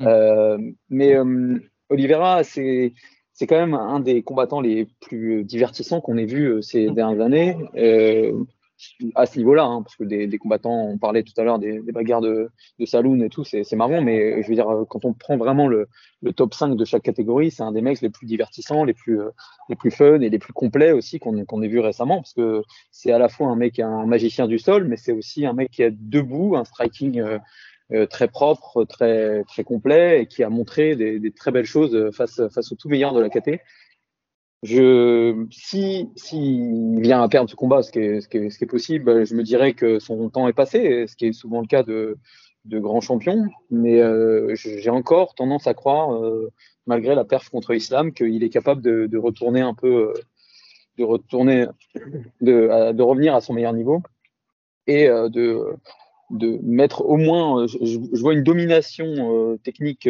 au striking de la part de de, de Oliveira qui, qui puisse euh, mettre Darius en difficulté. Darius est un mec qui a été déjà qui a été fini plusieurs fois. Hein. C'est pas, c'est, pas un, mm. il est solide certes, mais il n'est pas infinissable. Donc euh, j'ai tendance à voir ça. Après, euh, c'est vrai que ça, ça, reste un combat dans l'ensemble équilibré. C'est pour ça que c'est un combat intéressant.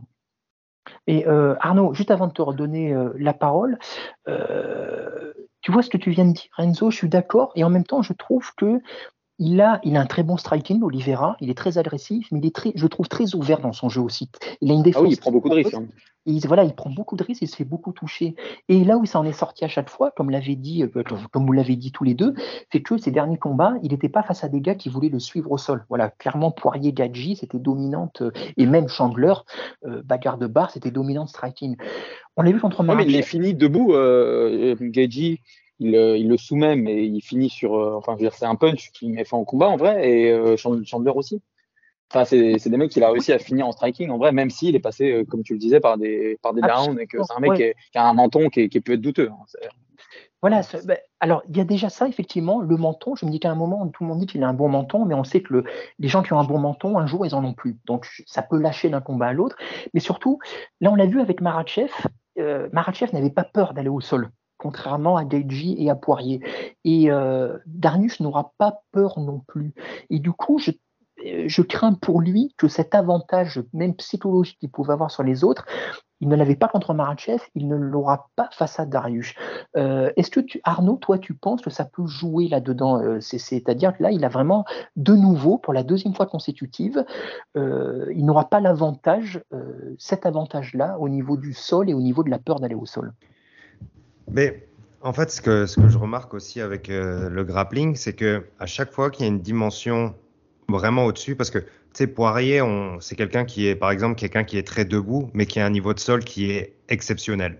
C'est mm. juste qu'il l'utilise pas forcément, mais au final, tu sais, il s'est fait taper contre Oliveira et il s'est fait taper contre Habib. Il y a juste des, des, des moments où les gens, dans, bah après dans deux catégories de grappling certes, mais du grappling en général, il y a un moment où euh, tu as un Super Saiyan et un Saiyan, par exemple. Et euh, il y a la catégorie des Super Saiyan, par exemple, Oliveira, Islam, euh, Habib, qui sont genre des, des supra-bêtes euh, dans, leur, dans leur discipline. Et tu as ceux d'en dessous, qui sont des bêtes, mais qui sont juste genre de vulgaires ceintures noires, qui sont très très bonnes. Et, et ça, ça fait la différence souvent. Et je pense qu'Oliveira a toujours cette, cette différence par rapport aux autres. Et si je faisais ma comparaison de nerd entre les Super Saiyan et les Saiyans, je suis pas sûr que Darius soit un Super Saiyan en grappling en fait. Je suis sûr qu'il est très très très très bon, mais est-ce qu'il est très très bon au niveau de euh, des, gens que j'ai cités? Et en l'occurrence, Oliveira, par exemple, son futur adversaire. Ça, je sais pas. Est-ce qu'il va oser euh, aller au sol euh, contre Oliveira Je suis pas si sûr que ça, mais j'oserais imaginer que au-dessus euh, de Oliveira, par exemple, s'il le met au sol, ce qui est tout à fait possible, il sera à l'aise. Mais après, je pense pas qu'il va commencer à aller genre euh, se mettre à l'aise sur son dos ou alors essayer d'aller chercher des clés de jambes, etc. Comme Oliveira l'a fait contre Ferguson, par exemple. Euh, ça, je suis pas sûr. sais.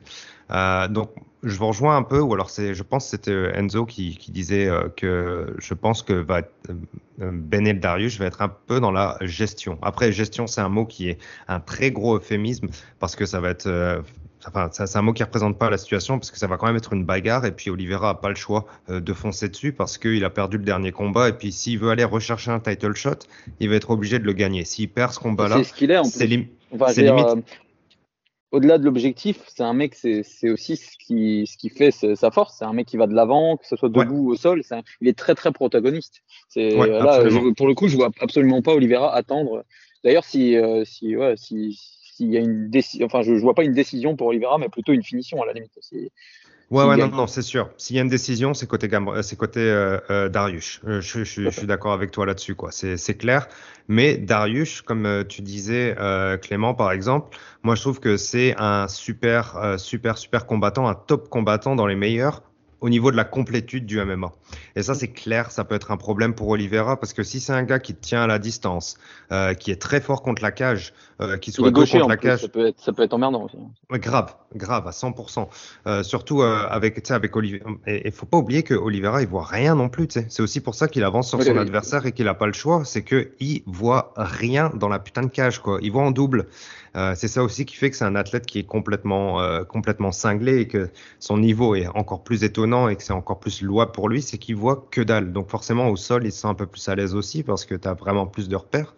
Mais euh, je, je, pense que la complétude du MMA, clairement, est un problème pour. Euh, ce sera, si c'est un problème pour Oliveira dans ce combat-là, c'est ça qui sera un problème pour lui alors tu vois, euh, bah, tu, tu, viens de dire exactement comment moi j'envisage le combat, c'est-à-dire quand tu parles de gestion, entre guillemets, moi j'imagine un clinch constant par exemple de Darius, tu vois, contre la cage. Ce qui avait beaucoup embêté, euh, c'était l'une des grandes interrogations entre, avant le combat entre Oliveira et Maratchev, euh, et Clément et moi on n'était pas d'accord là-dessus. Euh, Clément pensait qu'Oliveira réussirait à euh, gérer ce clinch, voire clinch avec le, avec le tie clinch.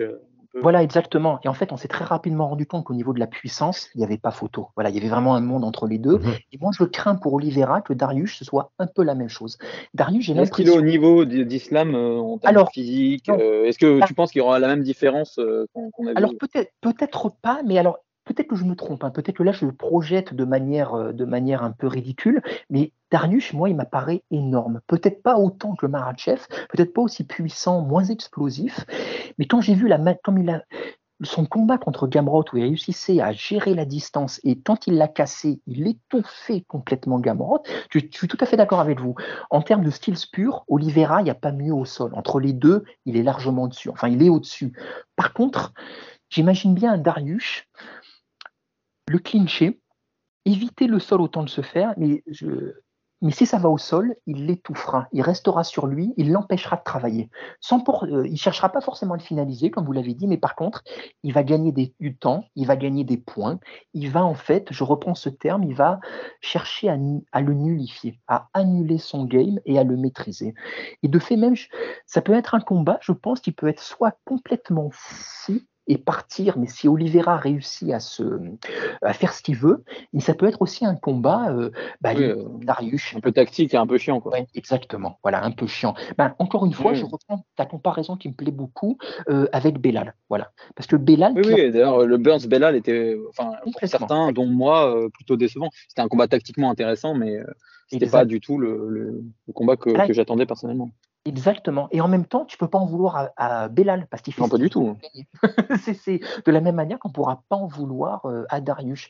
Et moi, du coup, dans une, euh, dans une optique, si jamais Darius gagne, je trouverais le Marachev Darius passionnant, euh, bah voilà, à un niveau tactique euh, et technique. Euh, Arnaud, à nouveau, est-ce que tu trouves que je suis un peu trop... Euh, j'ai l'impression d'être trop dur avec Oliveira, immense champion, bien sûr, hein, mais j'ai juste l'impression que, comme on le dit souvent, et en MMA plus qu'ailleurs, les styles font les combats, et je pense juste que le style de Darius ne convient pas à, à Oliveira. Ouais, mais encore une fois, je te dis ça, ça peut être un problème le fait qu'il soit genre euh, excessivement complet et puis plus intelligent dans le striking. Hein. Ça, c'est clair et net parce que c'est contre euh, même si euh, Chandler est, est bon en striking, lui aussi, je le trouve un peu poreux en striking. Puis ne parlons pas de Gaethje, qui certes s'est euh, énormément amélioré. On l'avait vu dans son combat contre Ferguson, mais bon, après, euh, au final, il s'est quand même pris des coups quoi, contre, Mm. contre Oliveira aussi, parce qu'il était poreux pareil. C'est ça aussi qui a permis à Oliveira de, de rentrer dans cette phase de brawl. Et puis, le fait que ce soit lui en premier ou, en deux- ou alors son adversaire en premier qui se fasse knockdown, il a réussi à gagner parce qu'il y a une phase de sol et que ses prises de dos à Oliveira sont absolument ingérables. Euh, D'ailleurs, je suis pas sûr que euh, Benel Darius puisse gérer ça. Euh, mais je te rejoins là-dessus, c'est c'est clairement cet adversaire est un, sur le papier est un problème pour euh, pour Oliveira. Euh, maintenant, Oliveira est un trop gros euh, champion, ou du moins était un trop gros champion pour qu'on lui donne quelqu'un hors du top 5. Tu sais, il faut lui donner, il faut lui donner une peste, il faut lui donner quelque chose de compliqué parce que c'est au niveau qu'il est. On peut pas lui donner quelqu'un qui est moins bon au final que, Benel Darius. Quoi. Il a juste perdu une fois, hein, Oliveira, récemment sur son run. Quoi. Faut pas, faut pas oublier ça non plus. Sinon, il était sur de, de- depuis euh, depuis 2018, Ah, il gagnait tous ses combats. énorme. Donc euh, tu peux pas lui tu, peux pas le laisser perdre une fois et lui dire genre euh, bon on va te donner le top 9 quoi. Tu sais on s'en fout quoi au final de, de voir Oliveira genre euh, mettre au sol quelqu'un en une minute et de le choquer. On en a rien à foutre qu'on sait qu'il est capable. Est-ce qu'il est capable de le refaire contre les meilleurs? C'est ça qui nous intéresse et c'est pour ça aussi que ce combat fait 100% du sens et qui nous excite. Mais au-delà de l'analyse tactique, Oliveira, il y a une forme de foi, en fait. Il y, a une, y a une espèce de croyance parce que c'est un mec qui a la, magie des, des finisseurs. Et donc, euh, tu peux toujours, euh, bah ouais, comme vous, hein, je pense que tactiquement, Darius, c'est emmerdant, mais avec ce, ce genre, enfin, c'est emmerdant pour le style d'Oliveira, mais euh, avec ce genre de combattant qui est, qui est, qui est Do Bronx, tu as toujours cette espèce de, de foi en la finition magique qui viendrait un petit peu de nulle part. Et d'ailleurs, lui, il a fait assez rare, il l'a dans les deux aspects, il l'a en striking et il l'a au sol. Euh, la moindre erreur de Darius, euh, d'ailleurs, je pense pas du tout que Darius a intérêt à emmener le combat au sol et à le garder, même si il peut le contrôler, etc. Mais la, moindre erreur face à un combattant du niveau de sol d'Olivera, ça peut être vraiment fatal euh, très rapidement. Donc c'est, euh, il y a toujours ce côté-là un peu mystique en fait avec ce genre de combattant qui fait que bah, peut-être que tu, on peut analyser et dire il va, le, il, il va le, endormir le combat, etc. Mais il y aura une tension jusqu'au bout que, que voilà que qu'Olivera finisse euh, sur, le, la moindre erreur adverse. Je suis à 100% d'accord avec toi. Moi, je te dis, euh, je pense, euh, s'il prend le dos de Darius, je pense pas que Darius peut défendre. Je pense pas. Je pense qu'il le tape, honnêtement. Mais bon, faut arriver jusque-là. Hein, c'est facile à dire. Hein, euh, prends son dos. Oui, bah, prends son dos. C'est comme si je disais genre un footballeur, mais un but. Mais euh, tu sais, c'est euh, s'il arrive là, je pense que Darius est clairement dans la merde, peu importe son niveau. C'est clair savez qu'il a l'instinct du tueur là-dessus, quoi. Vous avez presque réussi, presque un jeudi, à me faire. euh, vous me faites vaciller, voilà. Sur, je me pose, je me pose plus de questions euh, à la fin qu'au début de ce podcast. Voilà, je suis moins, moins péremptoire dans mon avis. C'est, c'est, euh, Non, mais on a tous des doutes sur ce combat. Hein. C'est clairement pas le combat suivant. c'est, euh, mais du coup, est-ce que vous voulez vous risquer au jeu du pronostic, tout en sachant que voilà, c'est bien sûr hyper indécis, le disclaimer habituel, blablabla. Enzo, toi, du coup, je te sens aller plus vers Oliveira. Oui, oui, je vais dire Oliveira et je vais mettre, disons, une soumission ou en tout cas une finition au, au troisième round, histoire qu'on se soit amusé un petit peu avant. Arnaud, tu, je te sens bien suivre aussi. euh. Alors moi, je veux, je veux le prono de Enzo. Euh, après, euh, je vais pas forcément le valider, mais euh, je, si Oliveira gagne, je pense que c'est au premier. Euh, si. Darius gagne, c'est à la décision au troisième. Euh, Je me mouille pas beaucoup, hein, mais voilà, je te donne deux possibilités. Ouais, non, non, mais c'est tellement. euh, moi, je vois pas de finition aussi rapide.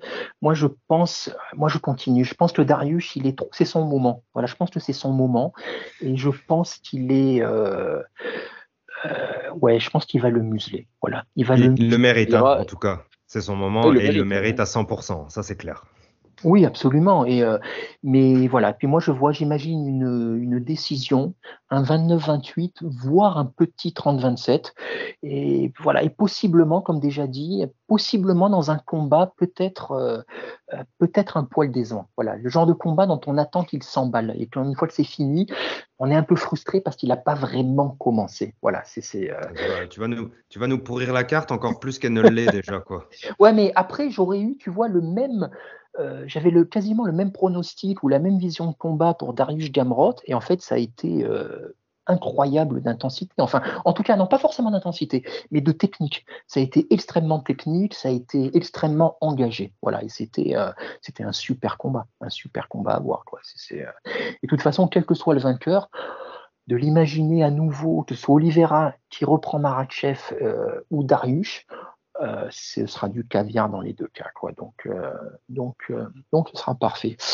Et on va terminer bah, avec, oui, le main event. Alors, moi, souvent, quand il y a le co-main est meilleur de manière potentielle que le main event. C'est Arnaud, nous, quand on est en France, le main event commence, il est 6h, 6h30, 7h du matin, tu sais, quand ça commence, surtout si on vient de se voir un, si on vient de voir un super combat, là, il y aura une baisse d'adrénaline, il faudra enquiller. Donc, combat chez les, pour la ceinture des bantams entre Amanda Nunes, qu'on ne présente plus, qui devait donc, on l'a déjà dit, affronter Juliana Peña, qui a eu le, qui nous a fait le plaisir de déclarer forfait. Irene Aldana, alors une Mexicaine, une nouvelle Mexicaine euh, à l'UFC euh, potentiellement qui va essayer de prendre un titre. Aldana, alors vous avez déjà un peu euh, dit ce que vous pensiez de ce combat. Moi, je vais vous dire pourquoi j'y trouve un peu plus que vous. En fait, ça tient plus de l'acte de foi que vraiment euh, du réalisme. Mais déjà, je me dis, le fait que Peña soit euh, ait déclaré forfait, on a ce nouveau combat. Déjà, moi, je suis content, ça fait de la nouveauté. Ensuite, je me dis, ah, est-ce que ce serait pas un clin d'œil du destin qui met Aldana là où il devait pas y être? Et ensuite, alors là, je suis vraiment de la psy à deux balles. Ce que je vois de Nunez et de Aldana dans les countdown et les embedded, on sait très bien, ils nous montrent euh, ce qu'ils veulent. Mais je trouve Nunez, de ce qu'elle montre, euh, on la voit beaucoup avec sa gamine, on la voit beaucoup parler de tout sauf de MMA. Et ça me rappelle un petit peu la Nunez pré-Peña. Et, et, à côté, on voit Aldana, euh, je la trouve balèze. Elle est physiquement, elle est puissante, elle est monstrueuse. On sait qu'elle a un bon striking, elle a un très bon sol. Elle a faim, elle en veut. Donc euh, peut-être que ça va être ultra rapide, ça ne présage pas forcément grand-chose, mais je me dis que Nunez elle a intérêt à pas prendre ce combat par-dessus la jambe, parce que Aldana, a priori, elle vient pas pour rigoler. Alors, euh, je sais pas si je m'emballe trop, si je me fais des films pour essayer de chercher, de trouver un intérêt dans un combat qui n'en a pas, euh, ou bien est-ce que euh, on va pas parler de danger, mais est-ce que la potentialité est là? Arnaud, qu'est-ce que tu en penses? Oui, euh, ben c'est clair que ça, rejoint euh, euh, la réalité, ton, explication qui est que Nunes a perdu déjà. Nunes était, méconnaissable et il faut absolument pas enlever le, fait que ben, Peña ait gagné avec, ben, avec son envie de gagner tout simplement et qu'elle a mérité cette victoire et qu'on a vu ben, qu'au final la Lyon était battable tout simplement. Peut-être dans un mauvais jour ou pas, au final on s'en fout. Est-ce qu'elle était battable ou pas, elle l'est. Donc rien que ça, c'est vrai que ça, ça, ça rajoute de, de quoi. Et euh, d'avoir une teigne en face, moi maintenant, c'est vrai qu'en y réfléchissant plus, un peu plus, en vous écoutant de ce qu'a dit Enzo aussi au, au début, c'est que bon, on est mieux euh, avec ce combat. Là, maintenant, vous me l'avez vendu, clairement. Euh, on est mieux. On est un peu plus sur un scénario à la Rocky avec euh, un vrai underdog en dessous et puis un champion qui a déjà perdu une fois, mais qui, reste un gros, gros, gros champion pour la catégorie. Et puis, si ce n'est pas la meilleure femme en MMA ever, une des meilleures, en tout cas. Donc, moi, je suis content de maintenant, en tout cas, de, de voir Irene euh, se battre contre elle. Mais est-ce que le combat me, pump ou quoi que ce soit? Ben toujours pas, euh, honnêtement. Euh, je suis content que ça laisse la chance à Irene Aldana et puis encore une fois full disclosure, c'est juste parce qu'elle est mexicaine aussi que je suis content et que en ce moment les fighters mexicains nous nous plaisent beaucoup parce qu'ils nous font kiffer clairement. Mais sinon ce combat, j'en attends pas énormément. Euh, autant, euh, autant ça peut être euh, encore une fois Nunes qui domine pendant 5 rounds, Mais oui, Nunes a 35 ans, Nunes est maman, Nunes a tout fait et on lui donne pas de défi. Pourquoi elle serait supra motivée tu sais? Je pense qu'elle a fait de l'argent maintenant, elle a gagné les deux ceintures, elle a gagné contre qui elle voulait. À sa place, je sais pas, il n'y a pas grand chose de, de motivant. Je sais pas ce que tu en penses, Enzo, mais je sais pas, elle a rien à gagner au jour d'aujourd'hui, Nunes, quoi. Et demain, elle aura rien à gagner non plus, et après-demain non plus. Dans ces KT, du moins, de ce que je vois, ce qui arrive. Je sais pas ce que tu en penses. Bah, on est sur une gestion de fin de carrière euh, assez logique, mais euh, la, la pauvreté de la KT, c'est clairement pas de sa faute. Hein, je vais pas, je vais pas lui Ouais. reprocher. Euh, moi, j'ai, j'ai, je vais aller pour faire un petit peu le poil à gratter. Je vais aller dans la vie contraire de celui de Lionel, où au final, je me dis que l'upset, il est déjà arrivé. Malheureusement pour euh, pour euh, la mexicaine, l'upset est déjà arrivé et donc euh, Nunes est prévenu. Et du coup, j'ai tendance à me dire que bah, peut-être que les images du countdown euh, ont été choisies comme ça, mais à, mon avis, ça serait vraiment une grosse faute professionnelle de, de passer encore à côté d'un combat en, en, en, en, en, en bâclant sa préparation. Et en, voilà. Euh, Moi, je, je pense que elle est, elle est prévenue. L'upset est arrivé il n'y a pas si longtemps. C'était il y a seulement deux combats. Elle a pris sa revanche derrière euh, assez, très facilement. Maintenant, euh, on tombe fa- face à une combattante que moi, en plus, je ne connais pas. Hein. Je, je, je la connais pas, donc je vais pas, je vais, je vais pas mouiller plus que ça sur, sur le prono, mais Nunes est évidemment un, un monstre, une, une des, des légendes de l'UFC. Moi, le seul combat que j'attends en fait pour Nunes, c'est Valentina 3. En vrai, Alors, Valentina a perdu, donc euh, ça se, ça se projette pas. Mais le seul combat, en, tout cas techniquement, tactiquement intéressant pour moi, ça serait de voir euh, le, troisième, même si Valentina a perdu les deux premiers, ce qui peut aussi se discuter. Mais euh, sur le papier, en tout cas, elle les a perdus. C'est le seul combat qui, qui, m'attire et qui m'intéresse pour, pour finir la carrière de Nunes. Celui-là, bon, bah, si, si jamais il y a upset, il y aura upset, mais et ça, ça présagera probablement la fin de carrière de Nunes, qui voilà, euh, qui aura encore une fois, qui sera passé à côté d'un rendez-vous, qui sera largement à sa portée a priori. Mais euh, voilà, je, je- voilà, pas grand-chose à dire de plus sur ce combat. Hein. C'est si la logique est respectée, euh, Nunes devrait faire le travail euh, très facilement. Non, mais je suis tout à fait d'accord avec toi. Moi, je, comme, euh, comme, des- comme dit tout à l'heure, hein, c'est plus un acte de foi, tu vois. Puis je me dis, même ça devient même, ça touche à l'irrationnel. Je me dis, Aldana est mexicaine. En ce moment, les Mexicains en vont en poupe. Grasso a fait l'upset contre Shevchenko. Voilà, j'essaye de chercher et de voir des choses qui n'existent peut-être pas forcément. Voilà, parce que même, tu vois, au niveau, je vous parle de cette dimension physique. Ouais, elle a beau être plus grande et balèze, euh, au niveau de la puissance, euh, Nunez craint pas grand monde. Et la dernière fois que je m'étais fait cette réflexion d'une adversaire qui pouvait peut-être lui poser souci au niveau du gabarit, c'était euh, Megan Anderson qui avait été soumise en, en deux minutes ou deux minutes et demie. Donc, clairement, clairement, voilà, c'est euh, euh, voilà la seule chose que je pourrais dire en faveur de Aldana, c'est que et euh, Arnaud, bah toi qui aimes bien les combattants, combattantes mexicaines, j'imagine que tu iras pas contre. Elle a une super team, elle est au Lobo Gym, elle est coachée par le père de Alexandra, Alexandra Grasso, sauf erreur, Alexandra Grasso. Euh, elle a comme coach de Jiu-Jitsu, on l'a vu dans le countdown, Diego Lopez, qu'on a vu récemment bah, au précédent UFC numéroté. Donc les armes, elle les a, les skills, elle les a, elle a faim. Le souci, c'est qu'il y a Nunes en face. Voilà. Et Arnaud, si tu as quelque chose à rajouter, ou euh, en bien ou en Non. mal?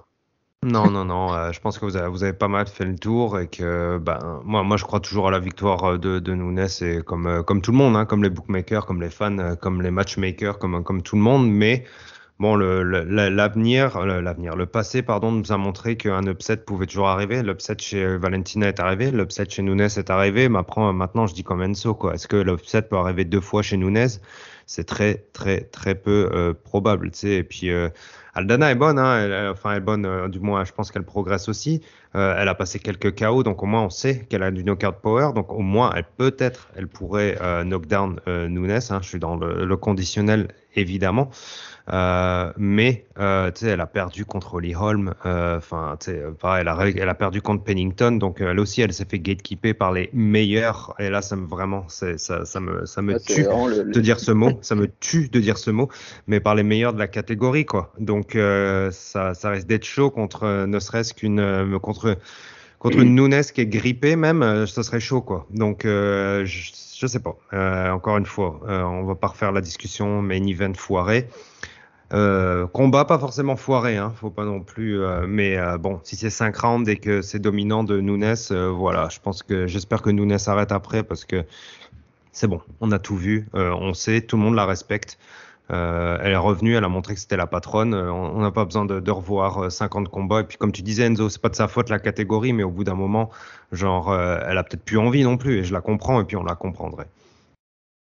Le, le combat contre Valentina que j'évoquais, il te, te, euh, il te botte pas plus que ça Si si, mais ça va pas, ça va pas arriver.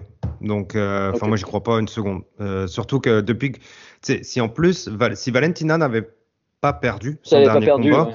je t'aurais donné genre allez 10% de chance peut-être. Euh, et encore je suis gentil, mais, mais bon ça c'est, on a tous des opinions évidemment. Mais euh, là là j'y crois absolument plus quoi. On est à 0.001 de chance quoi parce que il faut que Valentina revienne. Et, euh, bon ça prend du temps.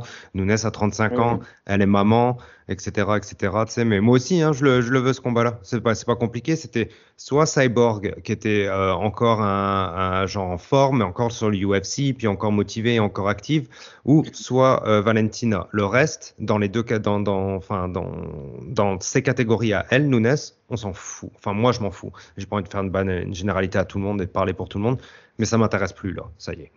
Bah, tu sais, Arnaud, si, le, si elle fait les pay-per-view les moins vendus, euh, il y a peut-être une raison aussi, quoi.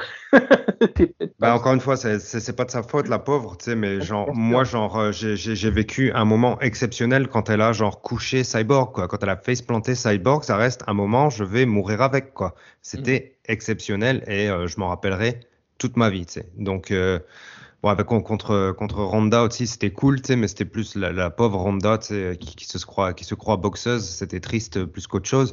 Euh, mais quand même, elle nous a donné des moments exceptionnels, Nunes. Mais là, elle peut plus. Elle a, comme, comme disait Enzo, c'est pas de sa faute que la, la- la catégorie est pas compétitive, mais elle a plus les moyens, sauf si elle se bat contre Valentina, euh, et ça arrivera pas encore une fois, euh, de nous faire rêver. Donc euh, c'est pour ça que ça m'intéresse plus quoi. Moi, elle a, tout le respect du, elle a, tout mon respect. Genre, elle m'a fait kiffer. Encore une fois, elle nous a déconné des combats légendaires. Donc ça pourrait s'arrêter et ce serait très bien. Bon, je ne vais même pas vous demander votre pronostic. Du coup, moi, du coup, ouais, là, vous avez un peu douché le peu de, le peu de croyance que j'avais en Aldana. Néanmoins, je veux croire que Aldana va quand même, à un moment du combat, peut-être la mettre en danger. Voilà. Histoire Elle qu'on va ait. pousser. Elle va pousser. Ça, par contre, euh, je te, je te, je te crois là-dessus. Hein. Je pense qu'elle va pousser, oui. qui au moins un moment un semblant de flottement et tout. Et puis, et puis on verra. Euh, bah, je crois qu'on a fait le tour, ma foi, sur cette carte. Donc chez nous, ce sera la main carte sera à 4 heures du matin. Et oui, et oui, et oui. Euh, donc on espère que bah, on a fait un débrief plus que complet. Euh, merci à vous de votre pertinence et votre expertise. Merci Enzo, merci, Arnaud d'avoir apporté bah, tes lumières sur les combattants, euh, combattants canadiens. Euh, tu feras toi-même ton débrief comme d'habitude bah, dans ton podcast, Guillotine Podcast, disponible sur toutes les plateformes.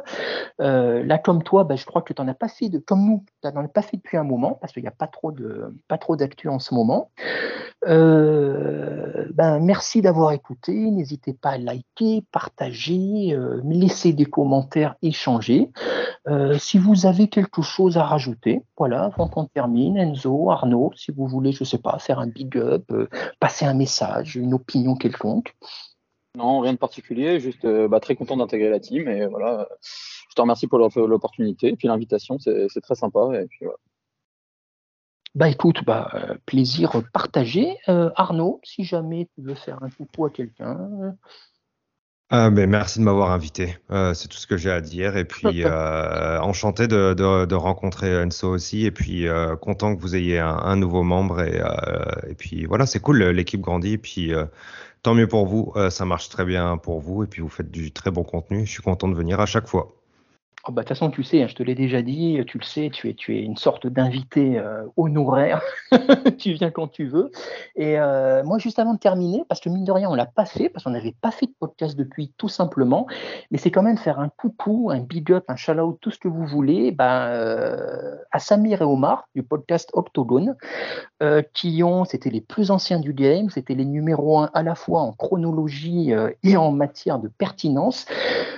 Podcast Octogone, donc ils nous tous les dimanches après les events. Moi, c'était vraiment, bah, comme vous, j'imagine, c'était le rendez-vous obligé du dimanche, le podcast que j'écoutais, même et surtout si je ne suivais pas les events. Ils ont décidé d'arrêter après 12 ans de bons et loyaux services. Et euh, bah voilà, euh, vraiment big up à eux. Ils ont réussi à m'émouvoir dans leur dernier, leur dernier épisode et en disant au revoir. Donc euh, en espérant que bah, qu'on pourra quand même les inviter un jour ou l'autre quand même, histoire, euh, en espérant qu'ils aient pas dit totalement, qu'ils aient pas fermé la porte totalement euh, au podcast, aux invitations. Je sais qu'ils continuent à suivre le MMA, donc ce sera, on l'espère, avec grand plaisir. Ben merci à vous et puis ben à très vite dimanche ou lundi pour le pour le débrief de, de ce 289. Salut. Ciao, ciao. Ciao. Merci à tous d'avoir été jusqu'au bout du podcast. Encore une fois, si ça vous a plu, n'hésitez pas à mettre une bonne note sur les plateformes, ça améliore notre visibilité. Encore merci et à très vite.